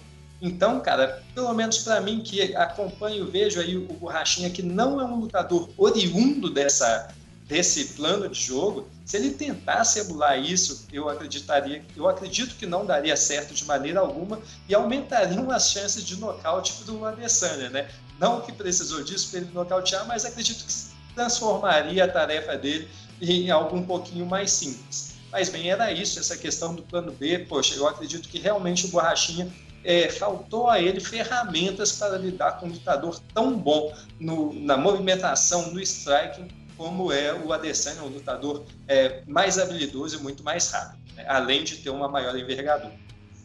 Ô, é... Davi, só uma adenda, gente, sem cortar ninguém, por favor. Mas assim, eu fiquei louco para ver a Adesanya contra John Jones, viu? Confesso para vocês que essa luta aí ficou aqui, ó, na minha cabeça, viu? É, também. Faz. É, é, eu, é que assim, eu não gostaria de ver mais o John Jones no meio pesado, sabe? Então, para mim é mais. Eu tenho uma dificuldade de enxergar essa luta, porque eu não queria ver o John Jones descendo. Mas se fosse pra uma super luta, de repente seria interessante, né? É, e Cowboy. Mas e... você viu, Davi? Mas você viu que o. Só um adendo. Você viu que o Daniel Cormier ontem falou que Easy é o melhor, né? Israel Desanya é o melhor peso meio pesado do mundo. Daniel Cormier falou isso. Ele considera o Easy o melhor até meio pesado nesse momento é, né, a partir dessa performance que ele teve no sábado. Vocês concordam com isso, gente? É, eu, eu pô, como é, mestre, eu, eu vou refutar. Ó, o mestre, ó o olhar do mestre. É, é. o mestre, e o, e, e, o Adesanya mais pesado, mestre? Você acha que ele perde muito nessa movimentação, ganha punch? Ó, ó, é o, é o, é o, é o cowboy que tá falando, mestre. É o cowboy que tá falando aqui, ó. É o Adesanya é o maior pe peso pesado. Daniel Cormier diz que a Desânia também seria um dos maiores, é, o maior meio pesado, é isso? Eu, eu ouvi isso direito ou, sem ter lutado nos meios é, pesados. Exatamente, do momento. Ele acha que é o melhor até meio pesado do momento. Foi isso que ele falou ontem por aí o Raoni. Sem ter lutado. Sem ter lutado. É, que beleza, né? É, que beleza. sabe, sabe, sabe, que eu fiquei é, é também? Hype, sabe que eu fiquei hype, surpreso? Né? Pode falar, mestre. É, é, esse é o hype, né? É o preço do hype. Isso que é o problema. Aí, e outra, e outra. Então, por paralelismo, vamos usar o paralelismo. Eu posso dizer que John Jones é o maior peso pesado da história. É isso? Tá bem? Do momento? É isso? É isso que o Daniel Cormier quis dizer? É isso? Fala para mim. Não, repete um negócio desse aqui, cara. Repete um Calma, mestre, calma. Vou te falar. Não, e é, o, o pessoal tem falado umas coisas, Mestre Ursano. Eu vou trazer uma coisa que eu vi também, acho que hoje. O Charles Sonnen falou que dois caras que são perigosos para Adesanya. Um, Tyron Woodley e outro, Chris Weidman, André G. Aonde, O, o, o, o Sony tá meio, tá meio empolgado, hein, André G? Tyron Woodley e Chris Weidman são perigosos hoje pro Adesanya. Poxa, cara, ele viajou nessa, viu? Eu vi lá o, o, o vídeo dele, cara, e indefensável essa daí do. do Garo, garoteou, hein, André? Complicado. É, Cowboy, traça aí uns futuros pra gente ver o que, que poderia ser. A gente pode falar de Adesanya, acho que é mais breve, porque são, né, oportunidades de lutadores, e por borrachinha também. O que, que você acha de futuro pra esses dois aí, você como matchmaker? Davi, é, o vencedor de Canonier contra Whittaker, né, no dia 24 de outubro, quem ganhar essa luta aí, desculpa, Canonier ganhando, com certeza o Adesanya já falou, né, já, já mirou olhar o laser nele. Mas se o Whittaker ganhar, acho que o UFC não tem esse interesse não, e o Jack Hammerson, se vencer o Tio, tem essa chance, né? Merece bem. Adoraria ver o Jack Hammerson com o Easy, mas eu acho que atualmente alguém para bater nigeriano neozelandês aí. Cara, eu acho que não vejo ninguém assim no, no curto prazo, né? Talvez o Shimaev no futuro aí, ó. Olha eu comprando hype pro mestre Ursano ficar louco. Shimaev pode pegar o Adesanya? Uma luta interessante. Ó, a cara do mestre, ó. A cara do mestre. Vamos, Vamos com calma, né, mestre? Falei que ainda quero ver. Ainda... Calma, calma mestre. Olha o coração, mestre. O lutar mais tal, né? Mas assim, é, enfim, é, no futuro pode ser né, uma luta interessante. E pro Borrachinha, quem sabe né, o perdedor da luta entre Canonier contra o Whittaker, ele com o Whittaker seria um lutaço, ex-campeão Whittaker, ou até o, né, o quem perder de Jack Hammerson contra Darren Till. E até eu vi que o Zé fez um vídeo ontem, né? Zé aqui do canal Nocaute, Big Boss, que ele sugeriu Chris Weidman. Eu, como fã brasileiro, adorei esse casamento. Mestre Orsano, e aí, Borrachinha e Weidman? Ele, né, revigorar aquelas derrotas do Anderson aí. Baita pelo, né? É, é ninguém vinha ninguém, desculpa, né, gente? Mas assim, seria interessante pro, pro brasileiro ver Borrachinha voltar com tudo em cima do Weidman. E aí, cola ou não cola? Pessoal do chat, fala aí, o que, que, vocês acham? Quer falar alguma coisa sobre o Weidman, Mestre Orsano? É, na verdade, é o, o Shea Sony, eu acho que ele já tá beirando a demência de tanto, tanta porrada que levou. Não é possível. Porque o cara aponta Tyron Woodley, bicho. Como é que? O cara é da 77. O cara é da 77 e o cara vai falar que na 84. Eu não consigo comprar esse hype do Shimaev aí, apesar de ter uma, assim, olho com bons olhos, mas acredito que ele tenha melhor. É, é ele tenha melhor aproveitamento na 77, na Westler Weight. Então, na Westler Weight ele pode é, é, ser melhor aproveitado. Agora, pô, cara, é brincadeira, cara. É, tem, tem umas coisas assim que tu, tu ouve, cara, assim, é para acabar com o dia do cara, bicho. Ouvir um negócio dele do Sony aí, ouvir um negócio do Cormier. Isso é pra deixar o cara assim, maluco, bicho. É dar vontade de entrar pelo celular assim e esganar o cara. Pelo amor de Deus, cara. Não, não. E o pior é que o maluco Calma, mestre. É, tem doido que compra isso aí. Ainda tem Calma. achar voz disso aí. Ah, pelo amor de Deus. Calma, o coração. Pô. Até o sinal do mestre começa a trepidar. Fertita, aí no chat aí o pessoal tem bons comentários pra gente, deve ter rolado bastante resenha aí, né? Bastante, Davi. Aqui, o, até respondendo ao, ao que o Cowboy falou, o Rodrigo Mendes falou que o Chris Weidman seria um retrocesso para o Borrachinha, seria alto risco e pouca recompensa. É, e também o pessoal muito, muito até revoltado com a performance do Borrachinha, né? Pedro Henrique também falando que ele não tem técnica, velocidade, gás e nem inteligência. E o Rômulo Monerra falou que o Borrachinha tentou poupar o gás, fazer o Adesanya errar, mas não deu certo. É, acabou sofrendo um workshop de trocação grátis, na palavra do Alex Bonifácio. E o, a Érica falou que o Borrachinha foi tentar mudar o estilo de luta logo na luta mais difícil da sua carreira. E, e também teria perdido mesmo se não mudasse a forma de lutar. Porém, não teria passado tanta vergonha no final. Boa, Fertita. Bom, pessoal, vamos para. Fala, André G. Davi, só puxar uma aqui, cara, porque Por o cara ele tá pedindo aqui desde o do vídeo anterior. Por favor. O Banda Lavagem tá pedindo uma aqui e eu vou puxar para o Gabriel responder. É o Banda Lavagem novamente, ele tá mandando aqui, ó. Considerando a frequência de luta atual, é possível cravar que o Borrachinha dificilmente disputará o cinturão novamente contra o Adesanya? Ô, André, só, só rapidinho para vocês responderem aí. Ô, banda lavagem, pelo amor de Deus, vamos parar de flodar o chat aí, pô. É o tempo todo, o tempo todo trocando isso aí, rapaz. A gente já viu. A gente já viu, chega. Chega, fica copiando e colando ali. Deixa loucura, rapaz, por favor. Calma, mestre. Agora vou passar para você responder. Cara, eu me divirto nesse cast, meus amigos. Vocês se divertem também por aí? Bom, Muito. Vamos ao que interessa. É, realmente, o Borrachinha vinha numa sequência de uma luta por ano, não é não? Se eu estiver enganado aqui, me corrijam. Mas, assim, nos últimos anos, né, o Lesão lutando muito pouco. Então, assim, ele, ele custa bater esse peso. Cara, claro que o cara motivado é um ser humano perigoso. Então, assim, vamos dar o devido crédito. Se ele tem isso em mente e vai pagar esse preço, por que não? Entendeu? E acho que, como a luta vendeu muito bem, o pessoal até me corrigiu aqui, até anotei. Jackson de Souza Silva, obrigado. Falou que a encarada realmente passou, né, do, do, do McGregor, um milhão e pouco, né, a, só na encarada, mas ainda não saíram os dados do pay-per-view. Vamos estudar isso aí para falar com propriedade. Né? Mas tendo dito isso, Borrachinha vendeu muito, Davi. Aí eu é, né? falo, no, no, futuro, já que ele vendeu bem nessa luta, no futuro ele conseguindo duas vitórias avassaladoras, estilo Borrachinha, meu, né, o timing pode casar para ele, né, se o Israel Adesanya não subir de peso, pode casar para ele sim fazer essa luta, essa revanche no futuro, porque o UFC vai ter um interesse financeiro. Boa, cowboy. Vamos então aqui pro grande debate de MMA. Hoje o tema aqui, Trash Talk, o Mestre Sano vai gostar, hein, Mestre Sano? Trash Talk, qual o limite da provocação no MMA? Temos, temos uma opinião a favor e uma contra. E hoje aqui no grande debate, como vocês sabem agora, o grande debate, quem participa são os ouvintes do Nocautecast. A semana passada tivemos o Joadson e o Caipira de Aço, que teve uma luta bem bacana entre os dois. Hoje temos aqui, já vou puxar um de cada vez.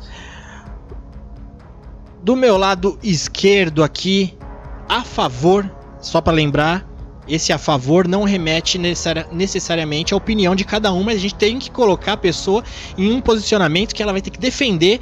O, o, os três da bancada, André G, Messi Orsano e Gabriel Sater, vão dar pontuação. E o Fertita também, em caso de empate, o Fertita também pode desempatar.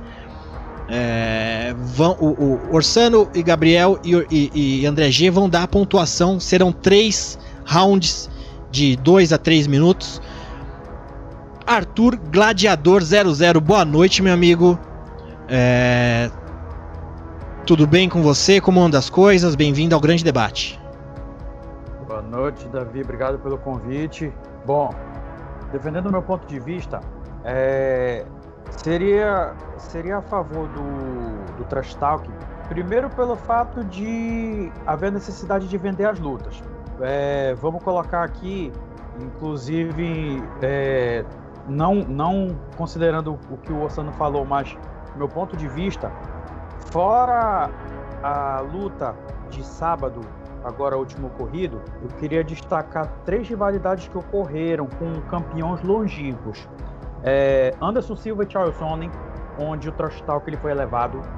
Segundo, é, Daniel Cormier e John Jones, onde também o trash talk foi elevado.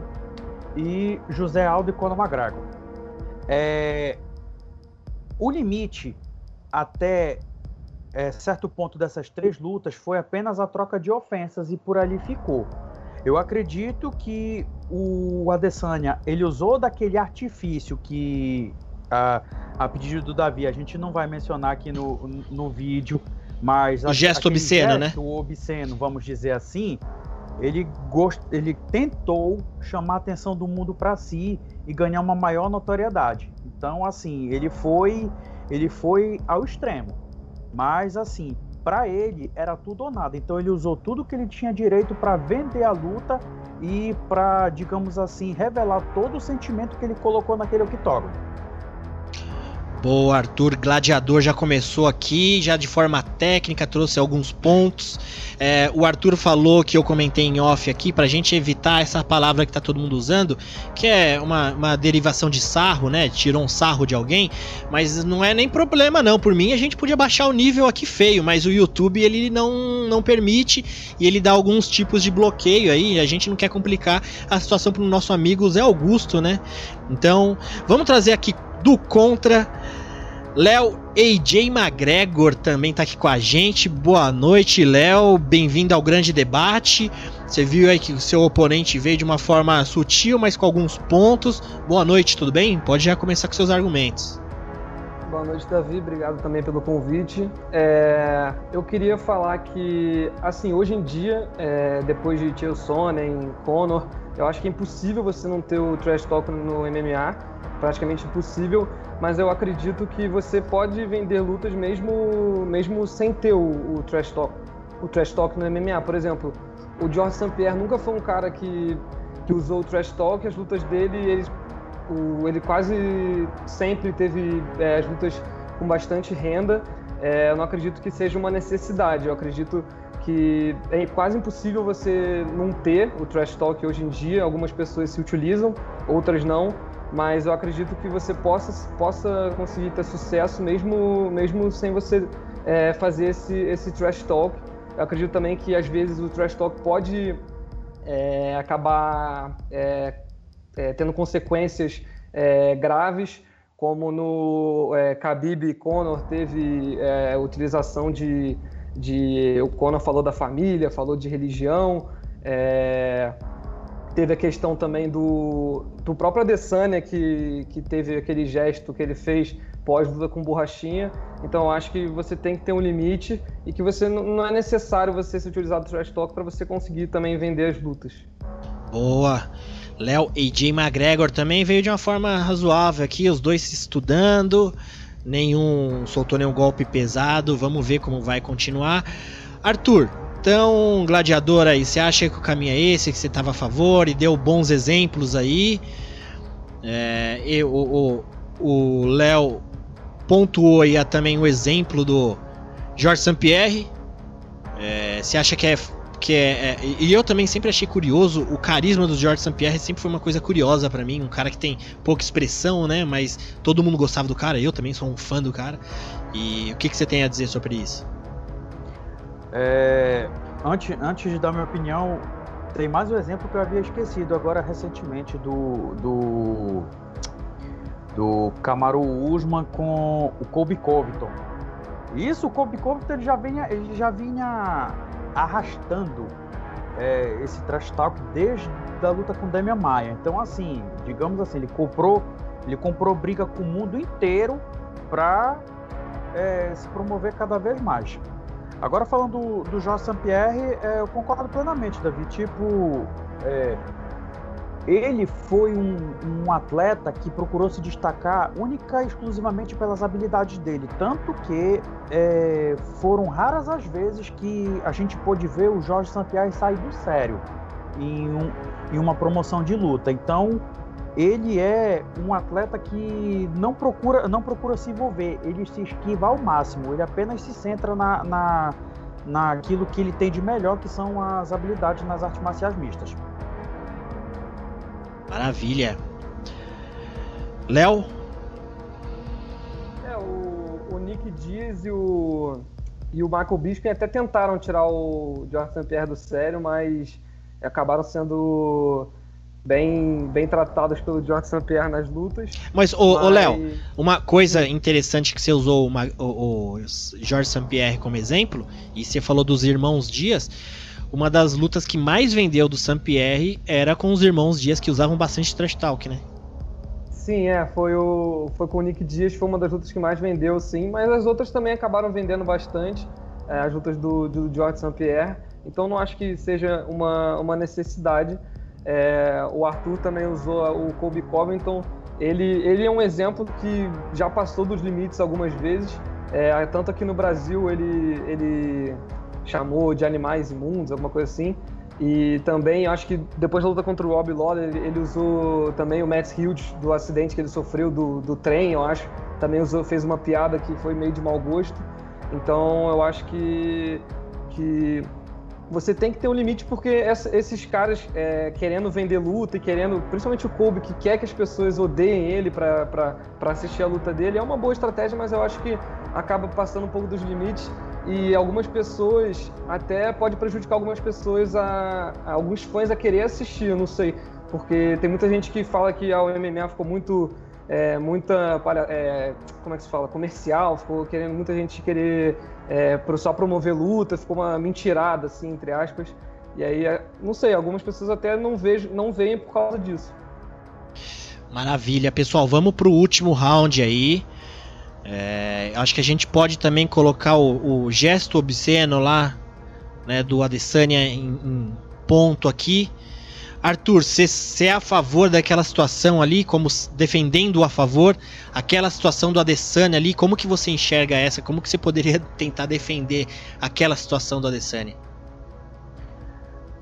É, é pura e simplesmente pelo fato de o Adesanya, sob hipótese nenhuma, baixar a guarda. A gente percebe ali que ele tem um psicológico muito forte, ele é muito confiante, simplesmente a técnica dele é uma coisa que o blinda. Então, como ele tem essa blindagem, ele se sente é, à vontade para ele fazer o que ele quiser. Então, assim, para ele não tem nenhum limite. Então, de acordo com o contexto, ele é, do, desde, desde a, a promoção da, da, desde o anúncio da luta, da confirmação, ele vai é, tentar provocar da melhor forma que ele puder, justamente para tentar quebrar o, o psicológico do, do oponente. Maravilha. Último round aí, Léo McGregor. Gladiador aí mandou os últimos golpes dele. O que você me diz? Essa situação do Adesanya aí, você é contra? É, eu acho que você tem formas de você, é, como é que eu vou dizer, humilhar o adversário. E eu acredito, até vocês citaram durante o cast aí que, que foi um monólogo. Para mim, o Adesanya, até com as provocações do, do Borrachinha durante a luta, é, ficou até feio para ele do jeito que foi a luta.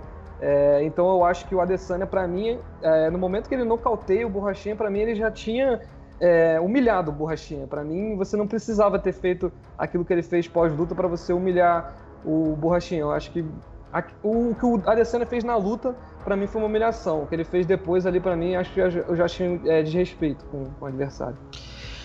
Maravilha, pessoal. Esse aí foi o grande debate. Agora quero pegar a opinião dos meus amigos aqui na pontuação.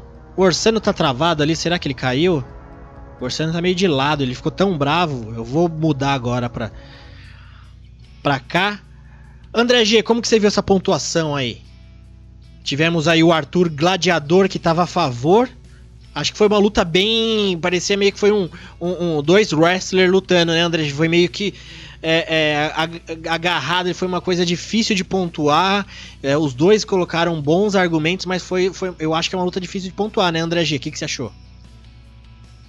Esse daí foi um embate travado, cara. Esse daí foi complicado, realmente teve muito bom, mas teve um, um momento ali onde o Léo ele conseguiu sair na frente, que foi quando ele conseguiu fazer o Arthur defender o ponto dele. No caso do Jesse. Foi ligeiro ali. Isso aí o Léo saiu na vantagem. Parece que é aquelas finalização que você usa o golpe do cara para finalizar, né? O Messi Orsan, o Messi Orsan aqui tá todo rachado de Evans nocauteado. Cowboy, sua pontuação aqui, que você achou do debate? Muito bem colocado, Davi Carvalho, né? Dois wrestlers muito gabaritados aí no assunto. Primeiro round dei pro Arthur, segundo dei pro Leonardo, e no último ali, achei que o Leonardo levou por 29 a 28 aí.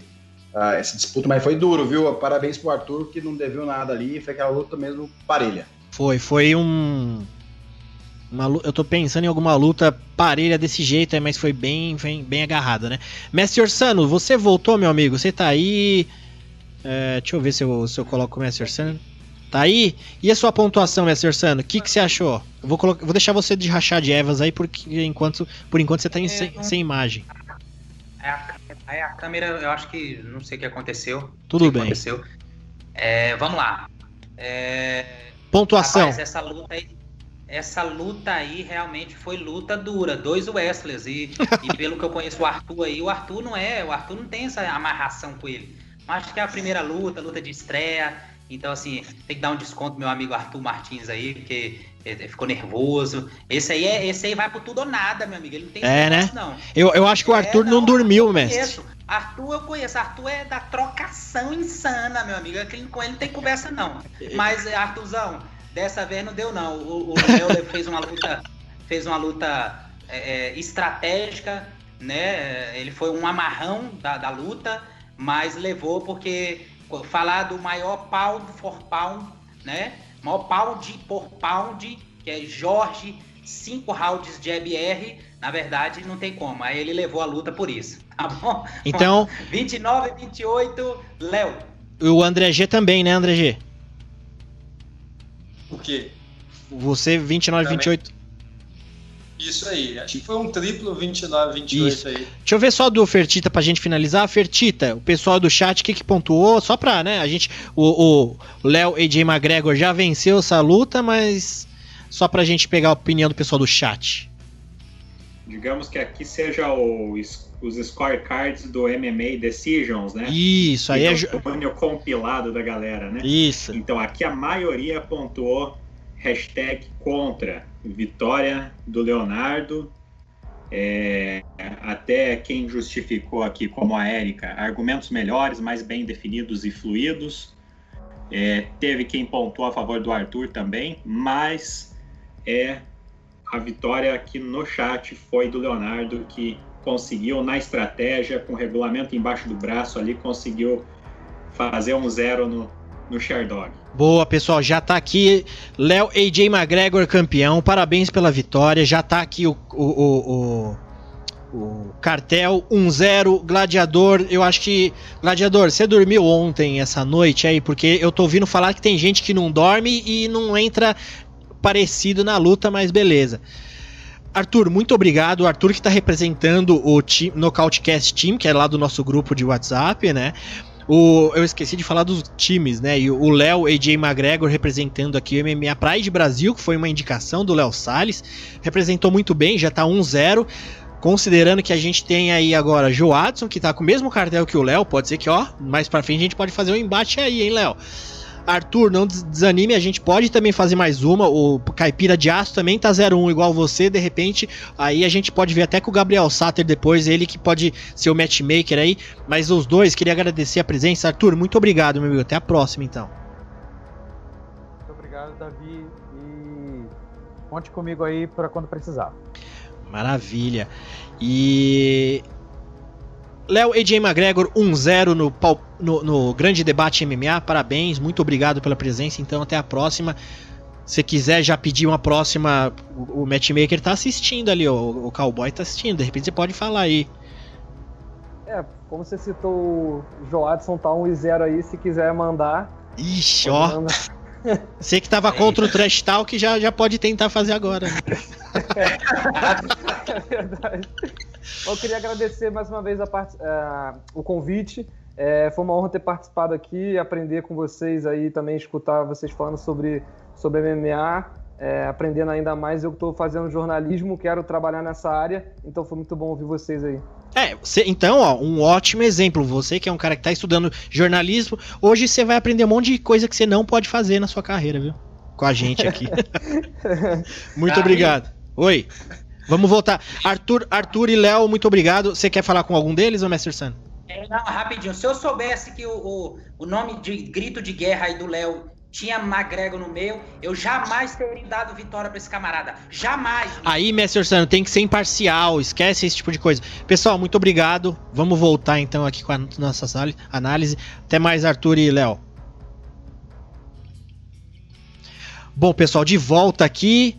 Então agora vamos seguir. É, vou deixar aqui uma oportunidade de dos três falarem, se quiser falar essa parte da, da dos trash tal, que levantaram bastante tópico aqui. Particularmente eu vejo muito essa questão do trash talk.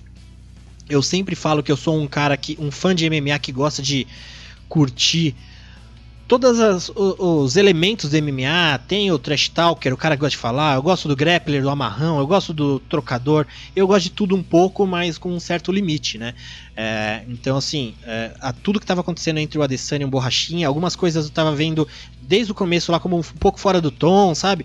Eu não, gosto, não gostava muito quando o Borrachinha relacionava o Adesanya como uma mulher, como sendo uma coisa pejorativa ser uma mulher, né? Então, ainda hoje a gente vê esse tipo de opinião, achar que ser uma mulher é uma coisa ruim. Mas também é, é, é, eu acho normal as pessoas acharem que isso funciona, né? Não que eu faria.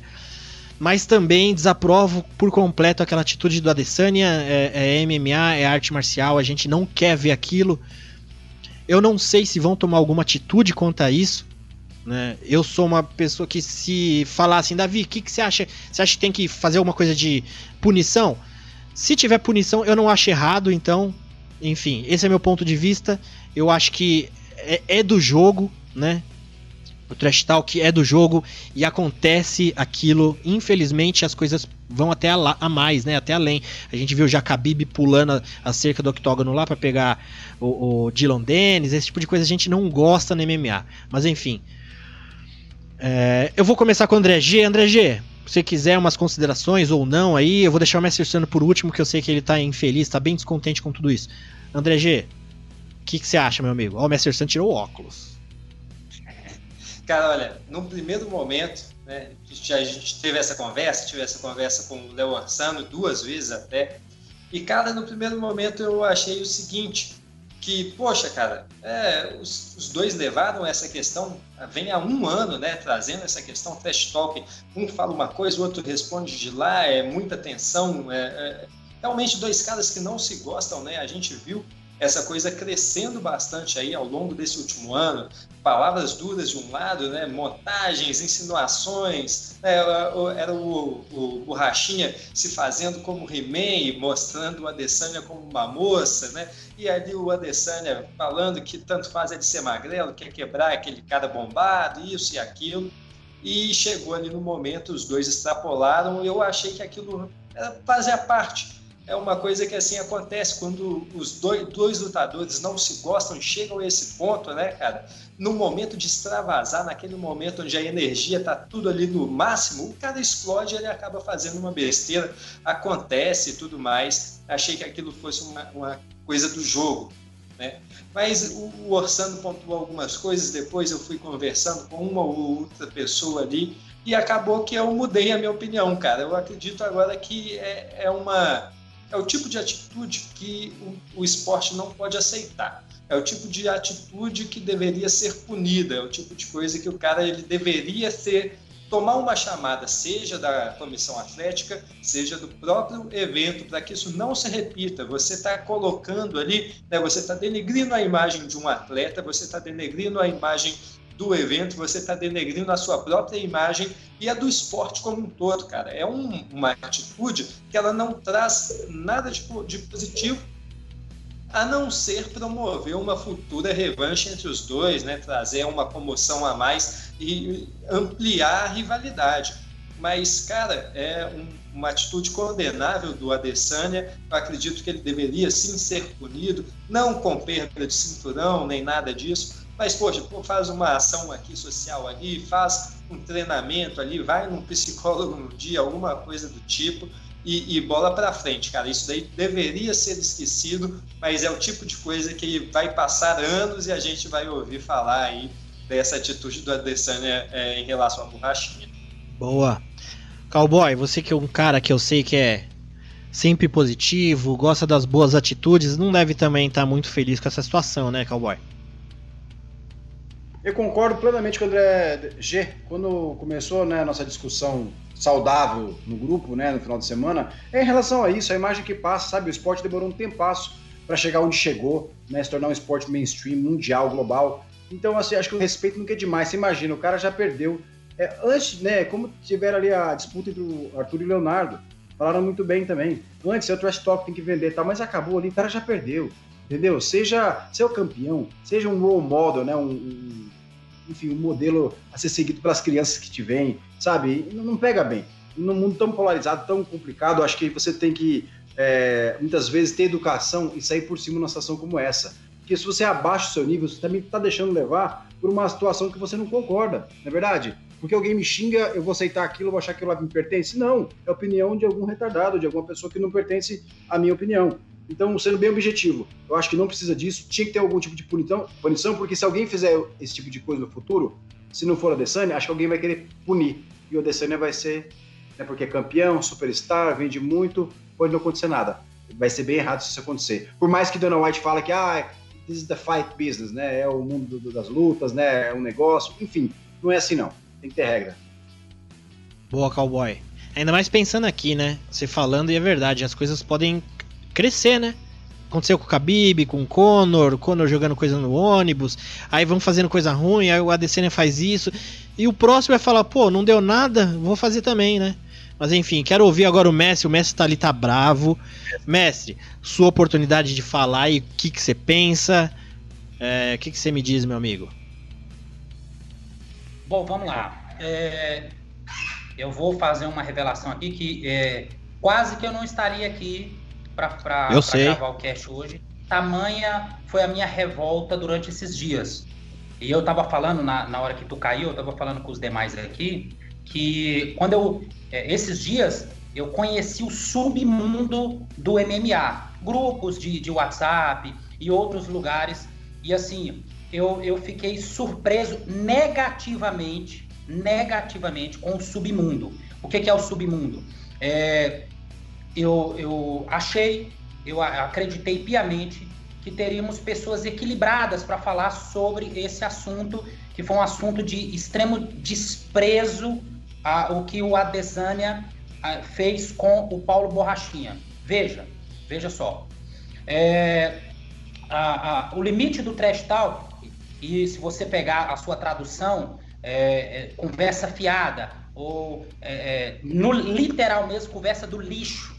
Então, veja, enquanto está no âmbito da conversa, enquanto está no âmbito de troca de acusações, ah, um falando do outro, você é dopado, você é isso, você é aquilo outro, chamar de mariquinha, de mocinha, enfim, usar os termos pejorativos que for, até aí tudo bem. Dentro do octagon, quiser fazer aquela fanfarrice que o Borrachinha fez, aquelas aquele besterol todo, né, ok. Mas de, após o término da luta, Borrachinha já estava humilhado, o Borrachinha já, assim, humilhado porque ele foi humilhado tecnicamente falando, tá? Tecnicamente falando, que ele foi uma humilhação, entendeu? É, e, e, e, houve uma grande decepção para quem estava apostando no Borrachinha, quem acreditava que ele poderia vencer, houve uma grande decepção quando se deparou com aquele choque de realidade. Então, como já existia uma, uma, uma decepção, ele já tinha sido humilhado tecnicamente falando, a, a atitude do Adesanya foi uma atitude, uma atitude que pode ferir a dignidade da pessoa humana. Então, independente de ser qualquer lutador ali, ah, o Paulo Borrachinha é odiado por muitos, ele falou muita besteira, enfim, independente, era um ser humano que estava ali lutando. E me admirou muito ver nesse submundo da internet aí, nesse submundo da internet, muitos, não foram poucos não. E vocês que têm esse pensamento medíocre, reflitam nisso, porque poderia ser um parente seu, poderia ser um amigo seu que estivesse lutando lá. Então reflitam, pense nisso. Outra coisa, eu não vou falar o termo para não, para não, não, não dar problema aí, é, mas pegar um termo oriundo do funk e fazer disso uma, uma grande piada, um grande meme. Cara, aquilo foi desprezível. O que o Adesanya fez com o Borrachinha foi desprezível. Independente de você gostar ou não do lutador Borrachinha, o que o Adesanya aprontou com o lutador nocauteado, com o lutador humilhado, aquilo é algo que é algo assim que beira Cara, que tem que ter uma punição nível Khabib versus Cono. Todo mundo sabe que eu não sou fã do Cono por conta da sua marginalidade. Mas o que o Khabib aprontou dentro do octagon aquele dia, e ele foi punido por isso, aquilo faz com que o esporte não avance. Aquilo passa uma imagem ruim para quem tem Khabib como seu ídolo, para quem muitas das vezes até tem o Adesanya como ídolo. Então quer dizer que ah, o Adesanya ele foi muito superior na luta, então eu posso fazer qualquer coisa, né? Posso fazer qualquer humilhação com meu oponente. E diferente de que muitos fanfarrões aí vieram com essa historinha, não, é, é, é, a mesma coisa que o Masvidal fez com, com o Askren. Não, o Masvidal não tocou no Askren. O Askren estava lá destruído, humilhado também, e, e o, o, Jorge Masvidal ainda fez uma, assim, uma brincadeira foi até engraçado. Colocou a mão assim, dormiu e tal. Ele não feriu a dignidade da pessoa do Askren. Ele feriu, ele, ele foi bater no lutador Askren, ou seja, foi zoar o lutador. Então não venham com essa palhaçada de que ah, o Borrachinha falou muito antes, tal, tal. mas em momento algum, em momento algum, você viu ele desmerecer fisicamente. E, e, e a linha é essa.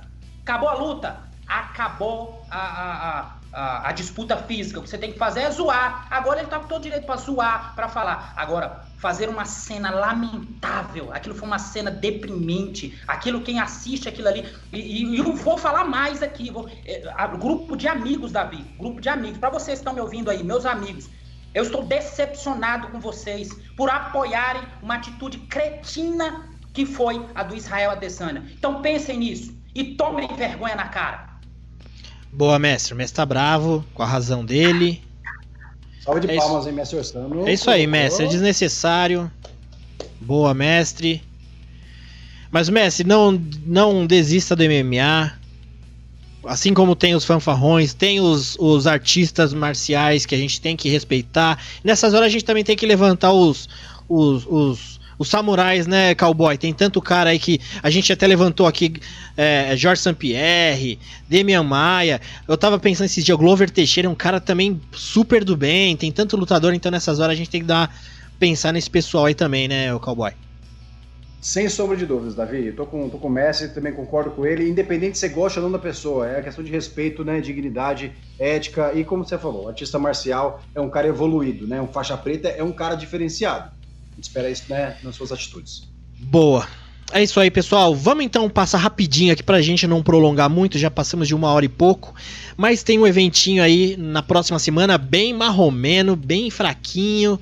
É, mas eu levantei um tópico pra gente discutir aqui, que seria essa renovação que provavelmente a categoria galo feminina vai ter aí depois desse evento. É um evento que tem ali umas lutas. É, nomes abaixo. Tem Carlos Conde com o mesmo sabor que eu vou. Eu acho que eu vou assistir essa luta do Conde com o mesmo expectativa que eu assisti do, do Diego Sanches na semana passada. Espero que não.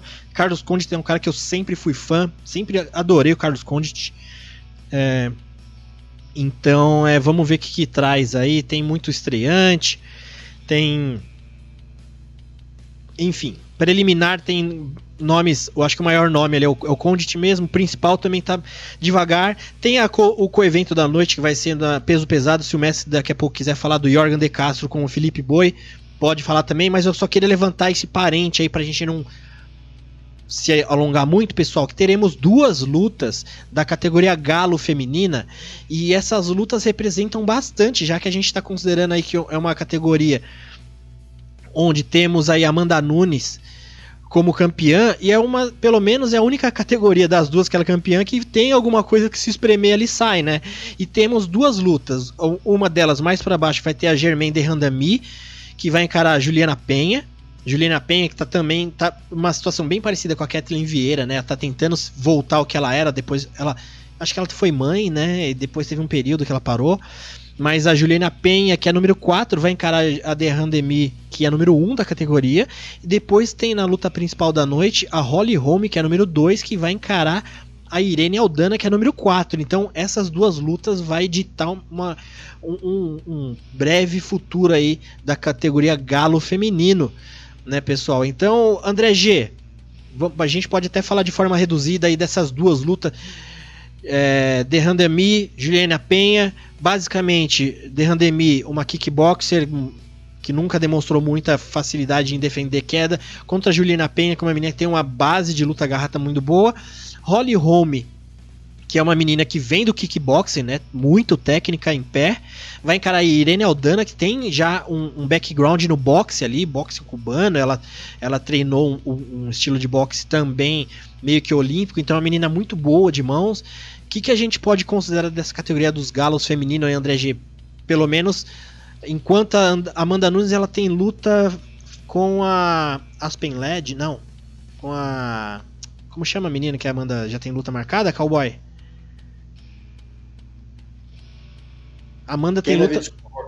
A luta, Amanda Nunes tem luta marcada, não é com a Aspen Led, né? É?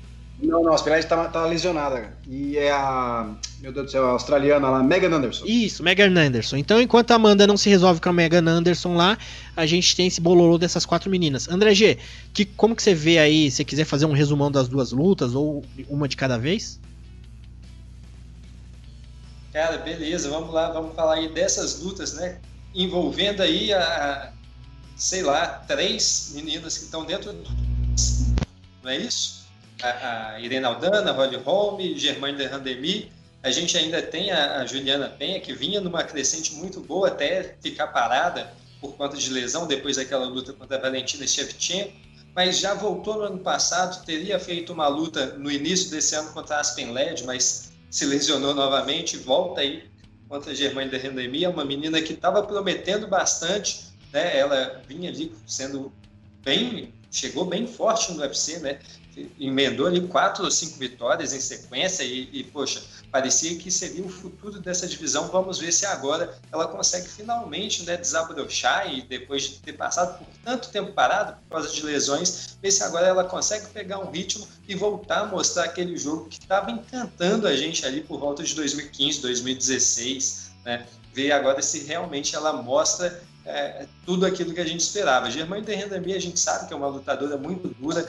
Ela, poxa, parece que ela se reinventou né, através do tempo, se mostrou uma lutadora muito completa e bem consistente, né, bem de, de diversas vitórias. Entre as duas derrotas dela para Amanda Nunes, ela conseguiu bater muitas meninas duras, Holly Holm, Raquel Bennett, Aspen Led. Então vai ser, não vai ser luta fácil para Juliana Penha essa daí eu vou, vou acreditar em que a Germane, por, por ser quem é, né, por ter toda a sua qualidade em pé, ela vai conseguir aí uma vitória. Agora, a, a luta Holly Holm e Irene Aldana já acho uma luta mais complicada de, de se palpitar, cara. A Holly Holm é uma lutadora duríssima, a gente sabe da qualidade que ela tem em pé, poxa, é, não à toa já disputou esse cinturão tantas vezes, né? É ex-campeão. E vai pegar a Irene, que ela parecia que não seria, assim, uma lutadora de destaque, mas de repente se reinventou e, poxa, emendou aí sequências e batendo muita gente, inclusive a Kathleen Vieira, que todo mundo achava que seria a menina para fazer frente para Amanda Nunes, né? Ela venceu na sua última luta. Agora, eu não sei se é porque a Kathleen Vieira não é tudo aquilo e depois da sua lesão ela não conseguiu ainda voltar a, mostrar o que mostrava anteriormente, ou se é porque a Irene realmente está tão fora da curva assim. Eu fico tendendo a apostar na Holly Holm, mas adoraria ver a Irene se credenciando e seria uma disputa nova, fresca para Amanda Nunes nessa categoria. Boa. Cowboy, se a gente considerar essas quatro meninas aí, uma renovação na categoria para ter mais nomes aí para Amanda Nunes, a Nunes, como o André falou, vai pegar a, a... Caramba, esqueci o nome da australiana de novo. A... Megan Anderson. Megan Anderson. É, para ter uma renovação maior, teria que ser Juliana Penha vencendo a é, Derrandemi e a Irene Aldana vencendo a Holly Holm, né? Então, é, eu não que seja meu palpite, mas é, pela categoria é o que eu gostaria de ver, essas duas andando aí, porque Holly Holm e Derrandemi já tiveram, se bem que é, a, a Derrandemi tá vindo de derrota para Amanda, né? E a Holly Holm é campeã de title shot. Eu acho que é meio que esperar para a coisa acontecer, para melhorar e Aldana e Penha subindo, né, Cowboy? Com certeza, porque o que acontece, né? A nova geração muitas vezes não consegue passar né, da geração mais experiente. A gente viu isso, como já o André falou, da Spenled, quando pegou a é, Germaine. E agora o Léo Salles comentou aqui no chat, muito bem comentado, que vai ser um mini GP mesmo, né? Sim. E melhor desempenhar na noite aí, Dana White vai dar esse, essa, essa opção de disputar o cinturão, porque não tem ninguém. A Spenled tá lesionada, eu vi gente casando luta dela aí, mas é, ela só pode voltar, acho que a partir de maio do ano que vem. Tá com uma lesão no joelho, vai demorar um pouquinho mais. Só Spring, é, primavera do, do, é, do desculpa, americana, ela vai voltar. Então, assim, tá nesse mini GP aqui, é o que vai acontecer no futuro, até porque a Amanda esse ano defendeu já uma vez, né, no peso pena, fazia sentido no peso pena de novo com a Megan Anderson, né? E é a categoria que a gente espera que o Dana White cumpra o que ele falou. Contrate mais gente com peso pena também para ficar, né, pena galo, pena galo. É, a Amanda, ela defendeu o Galo também, né? Ela defendeu contra a Derrandemi, né? Não foi esse ano? Deixa eu ver quando foi. Não, foi ano passado, ah, não, agora esse ano foi, foi contra a Felice Spencer, né? Isso, junho. é. É que esse foi em dezembro de, de 2019, então quase foi 2020. Da, da Derrandemi. É. É. Mestre Orsano, categoria dos pesados, você que é o especialista aí, eu vou falar de forma aqui. Jorgen de Castro vai encarar o Felipe Boi. Jorgen de Castro, Mestre Orsano, é aquele peso pesado que perdeu pro Greg Hard, né? Então a gente já pode tentar medir aí o que, que é o Jorgen De Castro. Jorgen De Castro até que tem um pouco mais de experiência que o brasileiro, que ele vem lá do SES, é um evento que o André G, no evento de final de semana, sempre indica pra gente assistir, então vale a pena ficar de olho também no SES. É, mas o, o, o Jorgen De Castro tá vindo numa sequência aí é, no UFC de três lutas e a última derrota. E o brasileiro Carlos Felipe Boi, Mestre Ursano, ele fez a estreia contra o Sergei Spivak, que ele perdeu na decisão. E antes disso ele vem de eventos menores. Ele, ele originalmente ele vem lá do Chotô. Então assim é uma luta, Mestre Ursano, que eu preferiria que Germano de Rendami e Juliana Penha fosse a coluta do, do evento, mas temos aí os pesadões. O que, que a gente pode esperar desse Jorgan de Castro e Carlos Felipe Boi, Mestre San? Olha, eu vou te falar uma coisa. Quando eu vi esse card aqui. Tá feia. É, é, eu tenho vontade de chorar. Dá vontade de chorar. É era, era melhor que não tivesse, meu amigo. Eu não sei para que isso. Não sei para que fazer um evento após o outro assim como um card fraquíssimo desse. Meu Deus do céu, o que, que é isso, rapaz? Eu nunca pensei que eu fosse chegar a esse nível de UFC, entendeu? Mas enfim, é... perder para Greg Hard é dureza. Então, mas o Carlos, o, o, Carlos Felipe, que é o Carlos Boi, é, ele tem esse apelido porque ele já chegou a pesar 160 quilos. Beleza. O camarada já. o camarada ele tem 1,82 só. Então o apelido dele é porque ele já chegou a pesar isso tudo. Então, luta duríssima. dura, dura mesmo, vai ser dura até de assistir. Mas eu, eu acho que o, o, o Carlos Boi pode vencer numa decisão. Que a, a última dele foi uma luta horrorosa contra o Spielberg. Foi uma luta decisão majoritária, é, ainda é, coisa, coisa feia. Então, acredito que esse show de horrores vai se repetir nessa luta aí da, de sábado. E Mestre Sano, você que costuma chamar os pesados de nata do MMA, que fazem lutas bonitas, né? Os mais técnicos ali, a gente pegar os mais atléticos, os, os topzera mesmo são bons, mas quando pega pra ser ruim, Mestre Sano, peso pesado não ganha, não perde para ninguém, né? É, na verdade, são os extremos, né? É, peso pesado onde está a, a, nata. Todo mundo que assistir é, é grandalhão. Ninguém, eu já, eu já, eu sempre repito, ah, eu, eu preciso trazer a cartilha é, das verdades absolutas by Mestre Orsano. Ninguém quer assistir luta de dois bonequinhos da Politrônica, ou seja, dois, dois tampinhas lá, soca, soca, soca e nada acontece. Então, por isso que há, muita, há, há muito alvoroço para assistir a luta dos pesadões, porque é, é uma muquetada o camarada vai dormir. Então, assim, há muito, muito mais vontade de assistir as lutas do Enganu do que assistir luta de, de, de, levinhos aí, qualquer que seja, tá? Mas essa aqui, eu vou te falar, essa aqui foi. Eles, eles selecionaram para ser uma das piores lutas da noite. Pode marcar aí. Essa aí vai ser uma das piores lutas da noite. Boa, Messer Sano. Lorenzo Fertita. Eu tô vendo que o pessoal tá falando bastante desse card aí. O pessoal tá empolgadão então aí para ver esse Home versus Aldana. Podia até, o Léo Salles falou que é um, um, mini GP aí dos, dos galos femininos. Podia deixar só as lutas das meninas, né? Duas lutas no card tá bom. E eu não quero ver. Ah, puta, eu tô com medo de ver esse card na semana que vem e ver o Condit passar por, por perrengue aí. Puta, tomara que não. Mas enfim. Fertito, o pessoal empolgou aí? Estão esperando bem do, do card? Não empolgou não, Davi.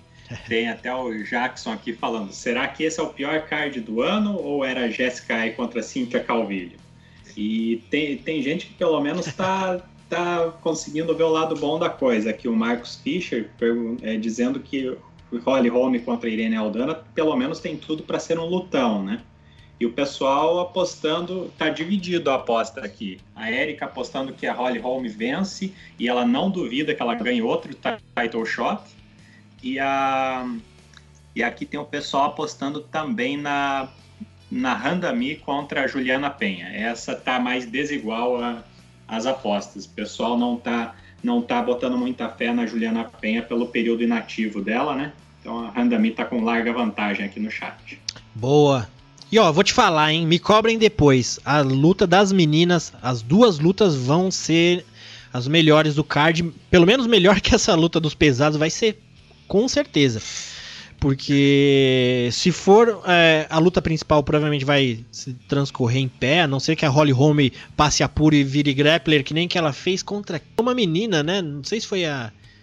Misha... Não, não foi a Misha... Misha Foi a Mega, Mega, foi a Megan Anderson, é, ela, ela viu dificuldade ali e virou grappler. Só se acontecer isso, e eu acho que a Juliana Penha, ela vai vir. A Germana Demi, você fala do lado dela, queda, ela cai no chão. Ela não sabe defender queda e a Juliana Penha é meio encardida no chão. Mas enfim. Bom, pessoal, eu acho que é isso aí. Não vamos prolongar. Meu computador tá transpirando aqui, ó. Tô passando a mão no monitor, tá, tá suado aqui de suor. Só para não travar, o nosso podcast foi em duas vezes sem juros. Tem o primeira fase ali, para quem não curtiu. Não sei se vai estar lá na lista. Pode ser que ele esteja só esse segundo vídeo. Mas a gente pode meio finalizando. A Bianca não conseguiu vir hoje, porque cortaram a internet da casa dela lá e ela tá sem internet para participar. Mas a gente vai fazer uma vaquinha, nós aqui do grupo. Vamos bancar para ela. Para ela tá aqui a semana que vem, pessoal. E então, como a Bianca que traz as novidades, Cowboy, você da, da velha guarda de trazer as news, o que, que a gente pode levantar rapidinho o que aconteceu essas, desse final de semana pra cá? Tem umas coisinhas que aconteceram, né? De cara, eu lembro agora da situação que o McGregor tá fazendo em relação ao Dana White, né? Primeiro que ele colocou as mensagens privadas que eles trocaram em relação a alguns, alguns assuntos, né? Que tinha Diego Sanches no meio, e ele colocou isso na internet. Tudo começou aí. Aí hoje eu vi que ele, ou foi ontem, né? Enfim, é, McGregor fez um post convidando Dustin Poirier para um evento no mesmo dia que vai ter um UFC no final do ano, em dezembro, né? Que é no dia 12 de dezembro. Amanda Nunes contra Megan Anderson, né? O suposto é, Camaro Usman contra Gilbert Durinho, que não está confirmado ainda. E provavelmente até Kobe contra Masvidal também tem rumores sobre essa luta, se rolar, rola nesse evento. Com isso, o, o McGregor quer fazer um evento de caridade, né? Diz que pagaria 500 mil dólares para a instituição de caridade do Dustin Poirier, e o Dustin Poirier curtiu. Não sei o que, que virou depois disso aí que eu comecei a trabalhar aqui, não vi mais as notícias, mas vai dar o que falar isso aí, né? Boa, tá vai. o patrão, cara. Não sei, não tô entendendo o McGregor aí. Tá meio esquisito. Boa. Eventos do final de semana. Fala pessoal, tudo certo? Aqui é André G, trazendo para vocês o que acontece de melhor no mundo do MMA, além do UFC. Essa semana o Bellator novamente faz rodada dupla, com evento na quinta e outro no sábado. O Bellator 247 abre a semana de lutas com um confronto entre o interminável striker Paul Daley e o perigoso Derek Anderson, onde o vencedor deve ficar bem próximo de uma disputa pelo cinturão do peso meio-médio, hoje em posse do brasileiro Douglas Lima. O evento não tem outras lutas de destaque, sendo utilizado para dar rotatividade ao plantel. Mas se você for curioso bastante, vale a pena conferir a segunda luta profissional do brasileiro Kaiwan Gracie. Ele faz a sua estreia pelo Bellator. Na sexta-feira teremos o LFA 92, que traz uma disputa entre dois bons prospectos da categoria peso galo. O americano Kevin Worth enfrenta o palestino Askar Askar. Já no Comen Event teremos o português André Fialho enfrentando o brasileiro Júnior Alfa. A LFA é transmitida pelo canal Combate. Já no sábado, o Bellator volta sua mira para a Europa e traz o parceiro de treinos de Conor McGregor, James Gallagher, para liderar o card em uma luta contra o inglês Cole Eleanor. Nesse evento ainda se destacam as lutas de Carl Albertson, lutador que já venceu o atual campeão meio pesado do evento, Vadim Lenkov, e a terceira luta profissional do lendário kickboxing, Robin Van Roosmalen. Pessoal, é isso. Vamos lá aproveitar essa semana de lutas, muita coisa interessante para a gente acompanhar Bellator na ESPN, LFA no canal Combate. Aqui com vocês, André G. Um abraço e até a próxima semana. Pessoal, vamos seguir. Agradecer. Cowboy, muito obrigado, meu amigo. Então, semana que vem tamo aí. Depois desse grande evento que tá aí do seu lado aí. Que vai acontecer. Que pelo menos as meninas vão representar. Com certeza. Qualquer evento pra mim, eu tô animado. Vamos com tudo. Um abraço pra moçada do chat aí. Nota mil com a gente hoje aqui. Muito legal. Boa, cowboy. Mestre Orsano, muito obrigado, meu amigo. Algumas verdades tinham que ser ditas e foram. Até o próximo cast.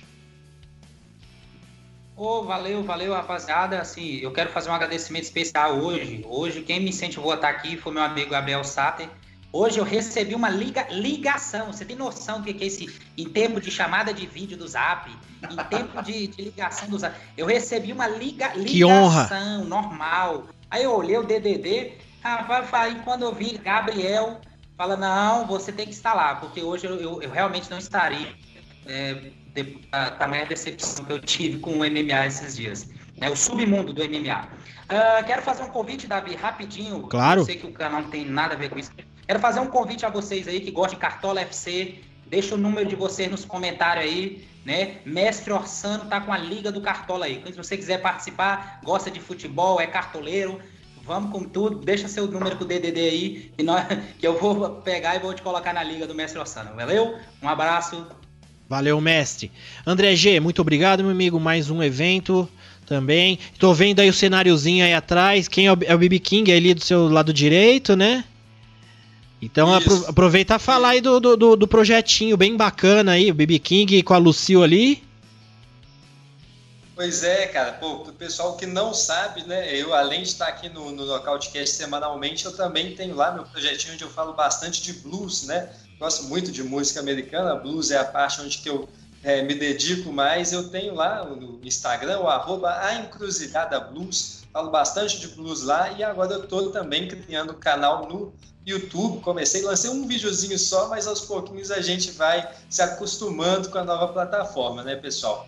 E, poxa, agora que eu já recebi aqui esse espaço para falar disso, eu quero é, agradecer a todo mundo, né, cara? Agradecer, poxa, Orsano, pô, agradeço demais, Messi não podia faltar. Tenho que agradecer muito ao Gabriel, que proporcionou a vinda do Orsano, excelente. O Orsano hoje mandou a fala dele, a mais icônica, essa daí tinha que viralizar, viu, Orsano? Matou a pau e você estava certo, meu irmão. Depois eu tive que reconhecer lá e voltar atrás do que eu tinha te dito. Você estava certo. Davi, muito obrigado.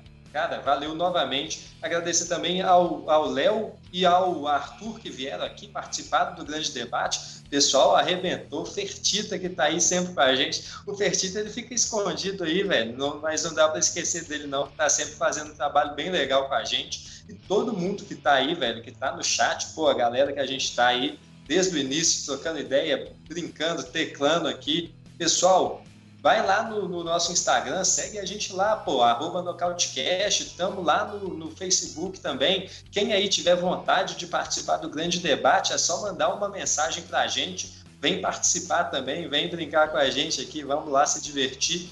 E participem também do nosso grupo no WhatsApp. Só mandar lá mensagem, a gente coloca vocês lá, lá a gente bate papo diariamente, comenta luta, comenta notícia. E é isso aí, pessoal. Um grande abraço. Boa, André G, ainda bem que você falou.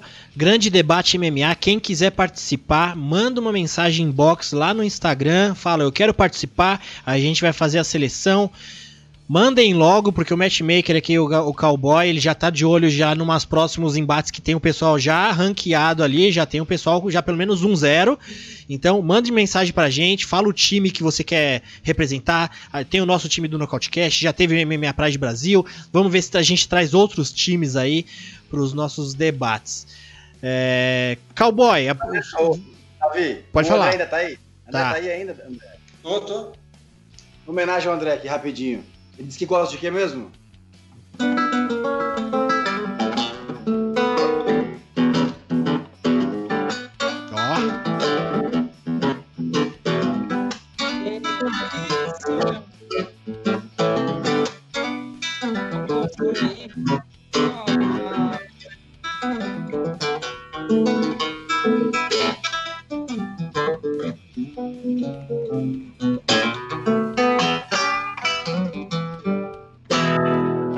Cowboy!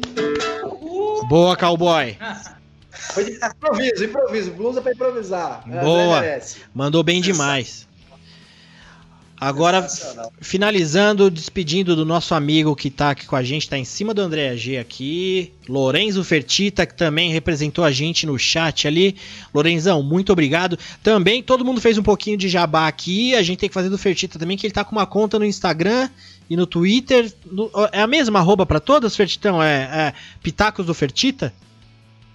Exato, Davi. Twitter e Instagram, arroba Pitacos do Fertito. Tô lá dando as minhas opiniões. A cada, cada luta do UFC eu tô dando os meus, a minha palhinha, os meus comentários que não tem muito sentido, mas, mas estão lá. Boa, meu amigo. Queria agradecer demais aí a ajuda, a presença e fazer parte do nosso time aí. Valeu, Davi. Eu que agradeço. Uma boa noite para você, boa noite para o mestre Orsano, para o Gabriel, para o André, pro, também para o Leonardo e para o Arthur, que duelaram em grande estilo hoje, e para a Bianca, que eu estou vendo que apareceu no chat no agora, chat. não conseguiu estar aqui hoje conosco, mas um abraço a todos vocês e aproveito para deixar o nosso agradecimento também a toda essa galera animada aqui do chat, que, que nos ajudou nas nossas dificuldades técnicas aqui, eles persistiram e ficaram até o fim, com essa edição número 92 do Nocautecast. Gabriel Teixeira, Alex Bonifácio, Anônimo Nogueira, Rodrigo Mendes, Fábio Nascimento, Bruno Silva, Antônio Freitas, Joadson Carvalho, Érica, Lenine Júnior, Léo Salles, Lourivaldo, Marcelo, Newton Filho, Diogo Ferreira, Eduardo Lopes, Chisui, Edson Mota, Pedro Henrique, Igor Estopa, Jackson de Souza, Ayane Lima, Hater do Bluesão, César Gonçalves, pai e filho, Pedro Henrique, Profetizando Vida, Cristiano Cordeiro, Marco de Dalva, Rômulo Monerá, Hater do Bluesão, Samuel Aquino, Banda Lavage, Fabrício da Silva, Pinola, Gladiador, Cássio, Cássio Vilarinho, Zatari, John Winchester, Artefato, Luiz Geraldo, Lucas Ismael, Christian Campelo, Roger Almeida, Senhor Ferreira, Felipe Andreoli e Sérgio Davi. Uma boa noite a todos e assistam Holly Holm contra Irene Aldana. Como o Davi falou, tem tudo para ser uma luta bem bacana e até semana que vem para mais um cast. Um abraço, pessoal. Até a próxima. Os últimos cinco episódios do Nocautecast são disponibilizados em agregadores de podcast para todas as plataformas: Android, Apple e também temos a nossa playlist no Spotify. Agora, se você quer conferir um episódio mais antigo ou até maratonar todos os episódios, em nosso canal no YouTube tem desde o primeiro. E se você é um Nocautecaster mesmo, eu aposto que já nos segue no Nocautecast no Instagram. Por lá colocamos as principais notícias do mundo do MMA.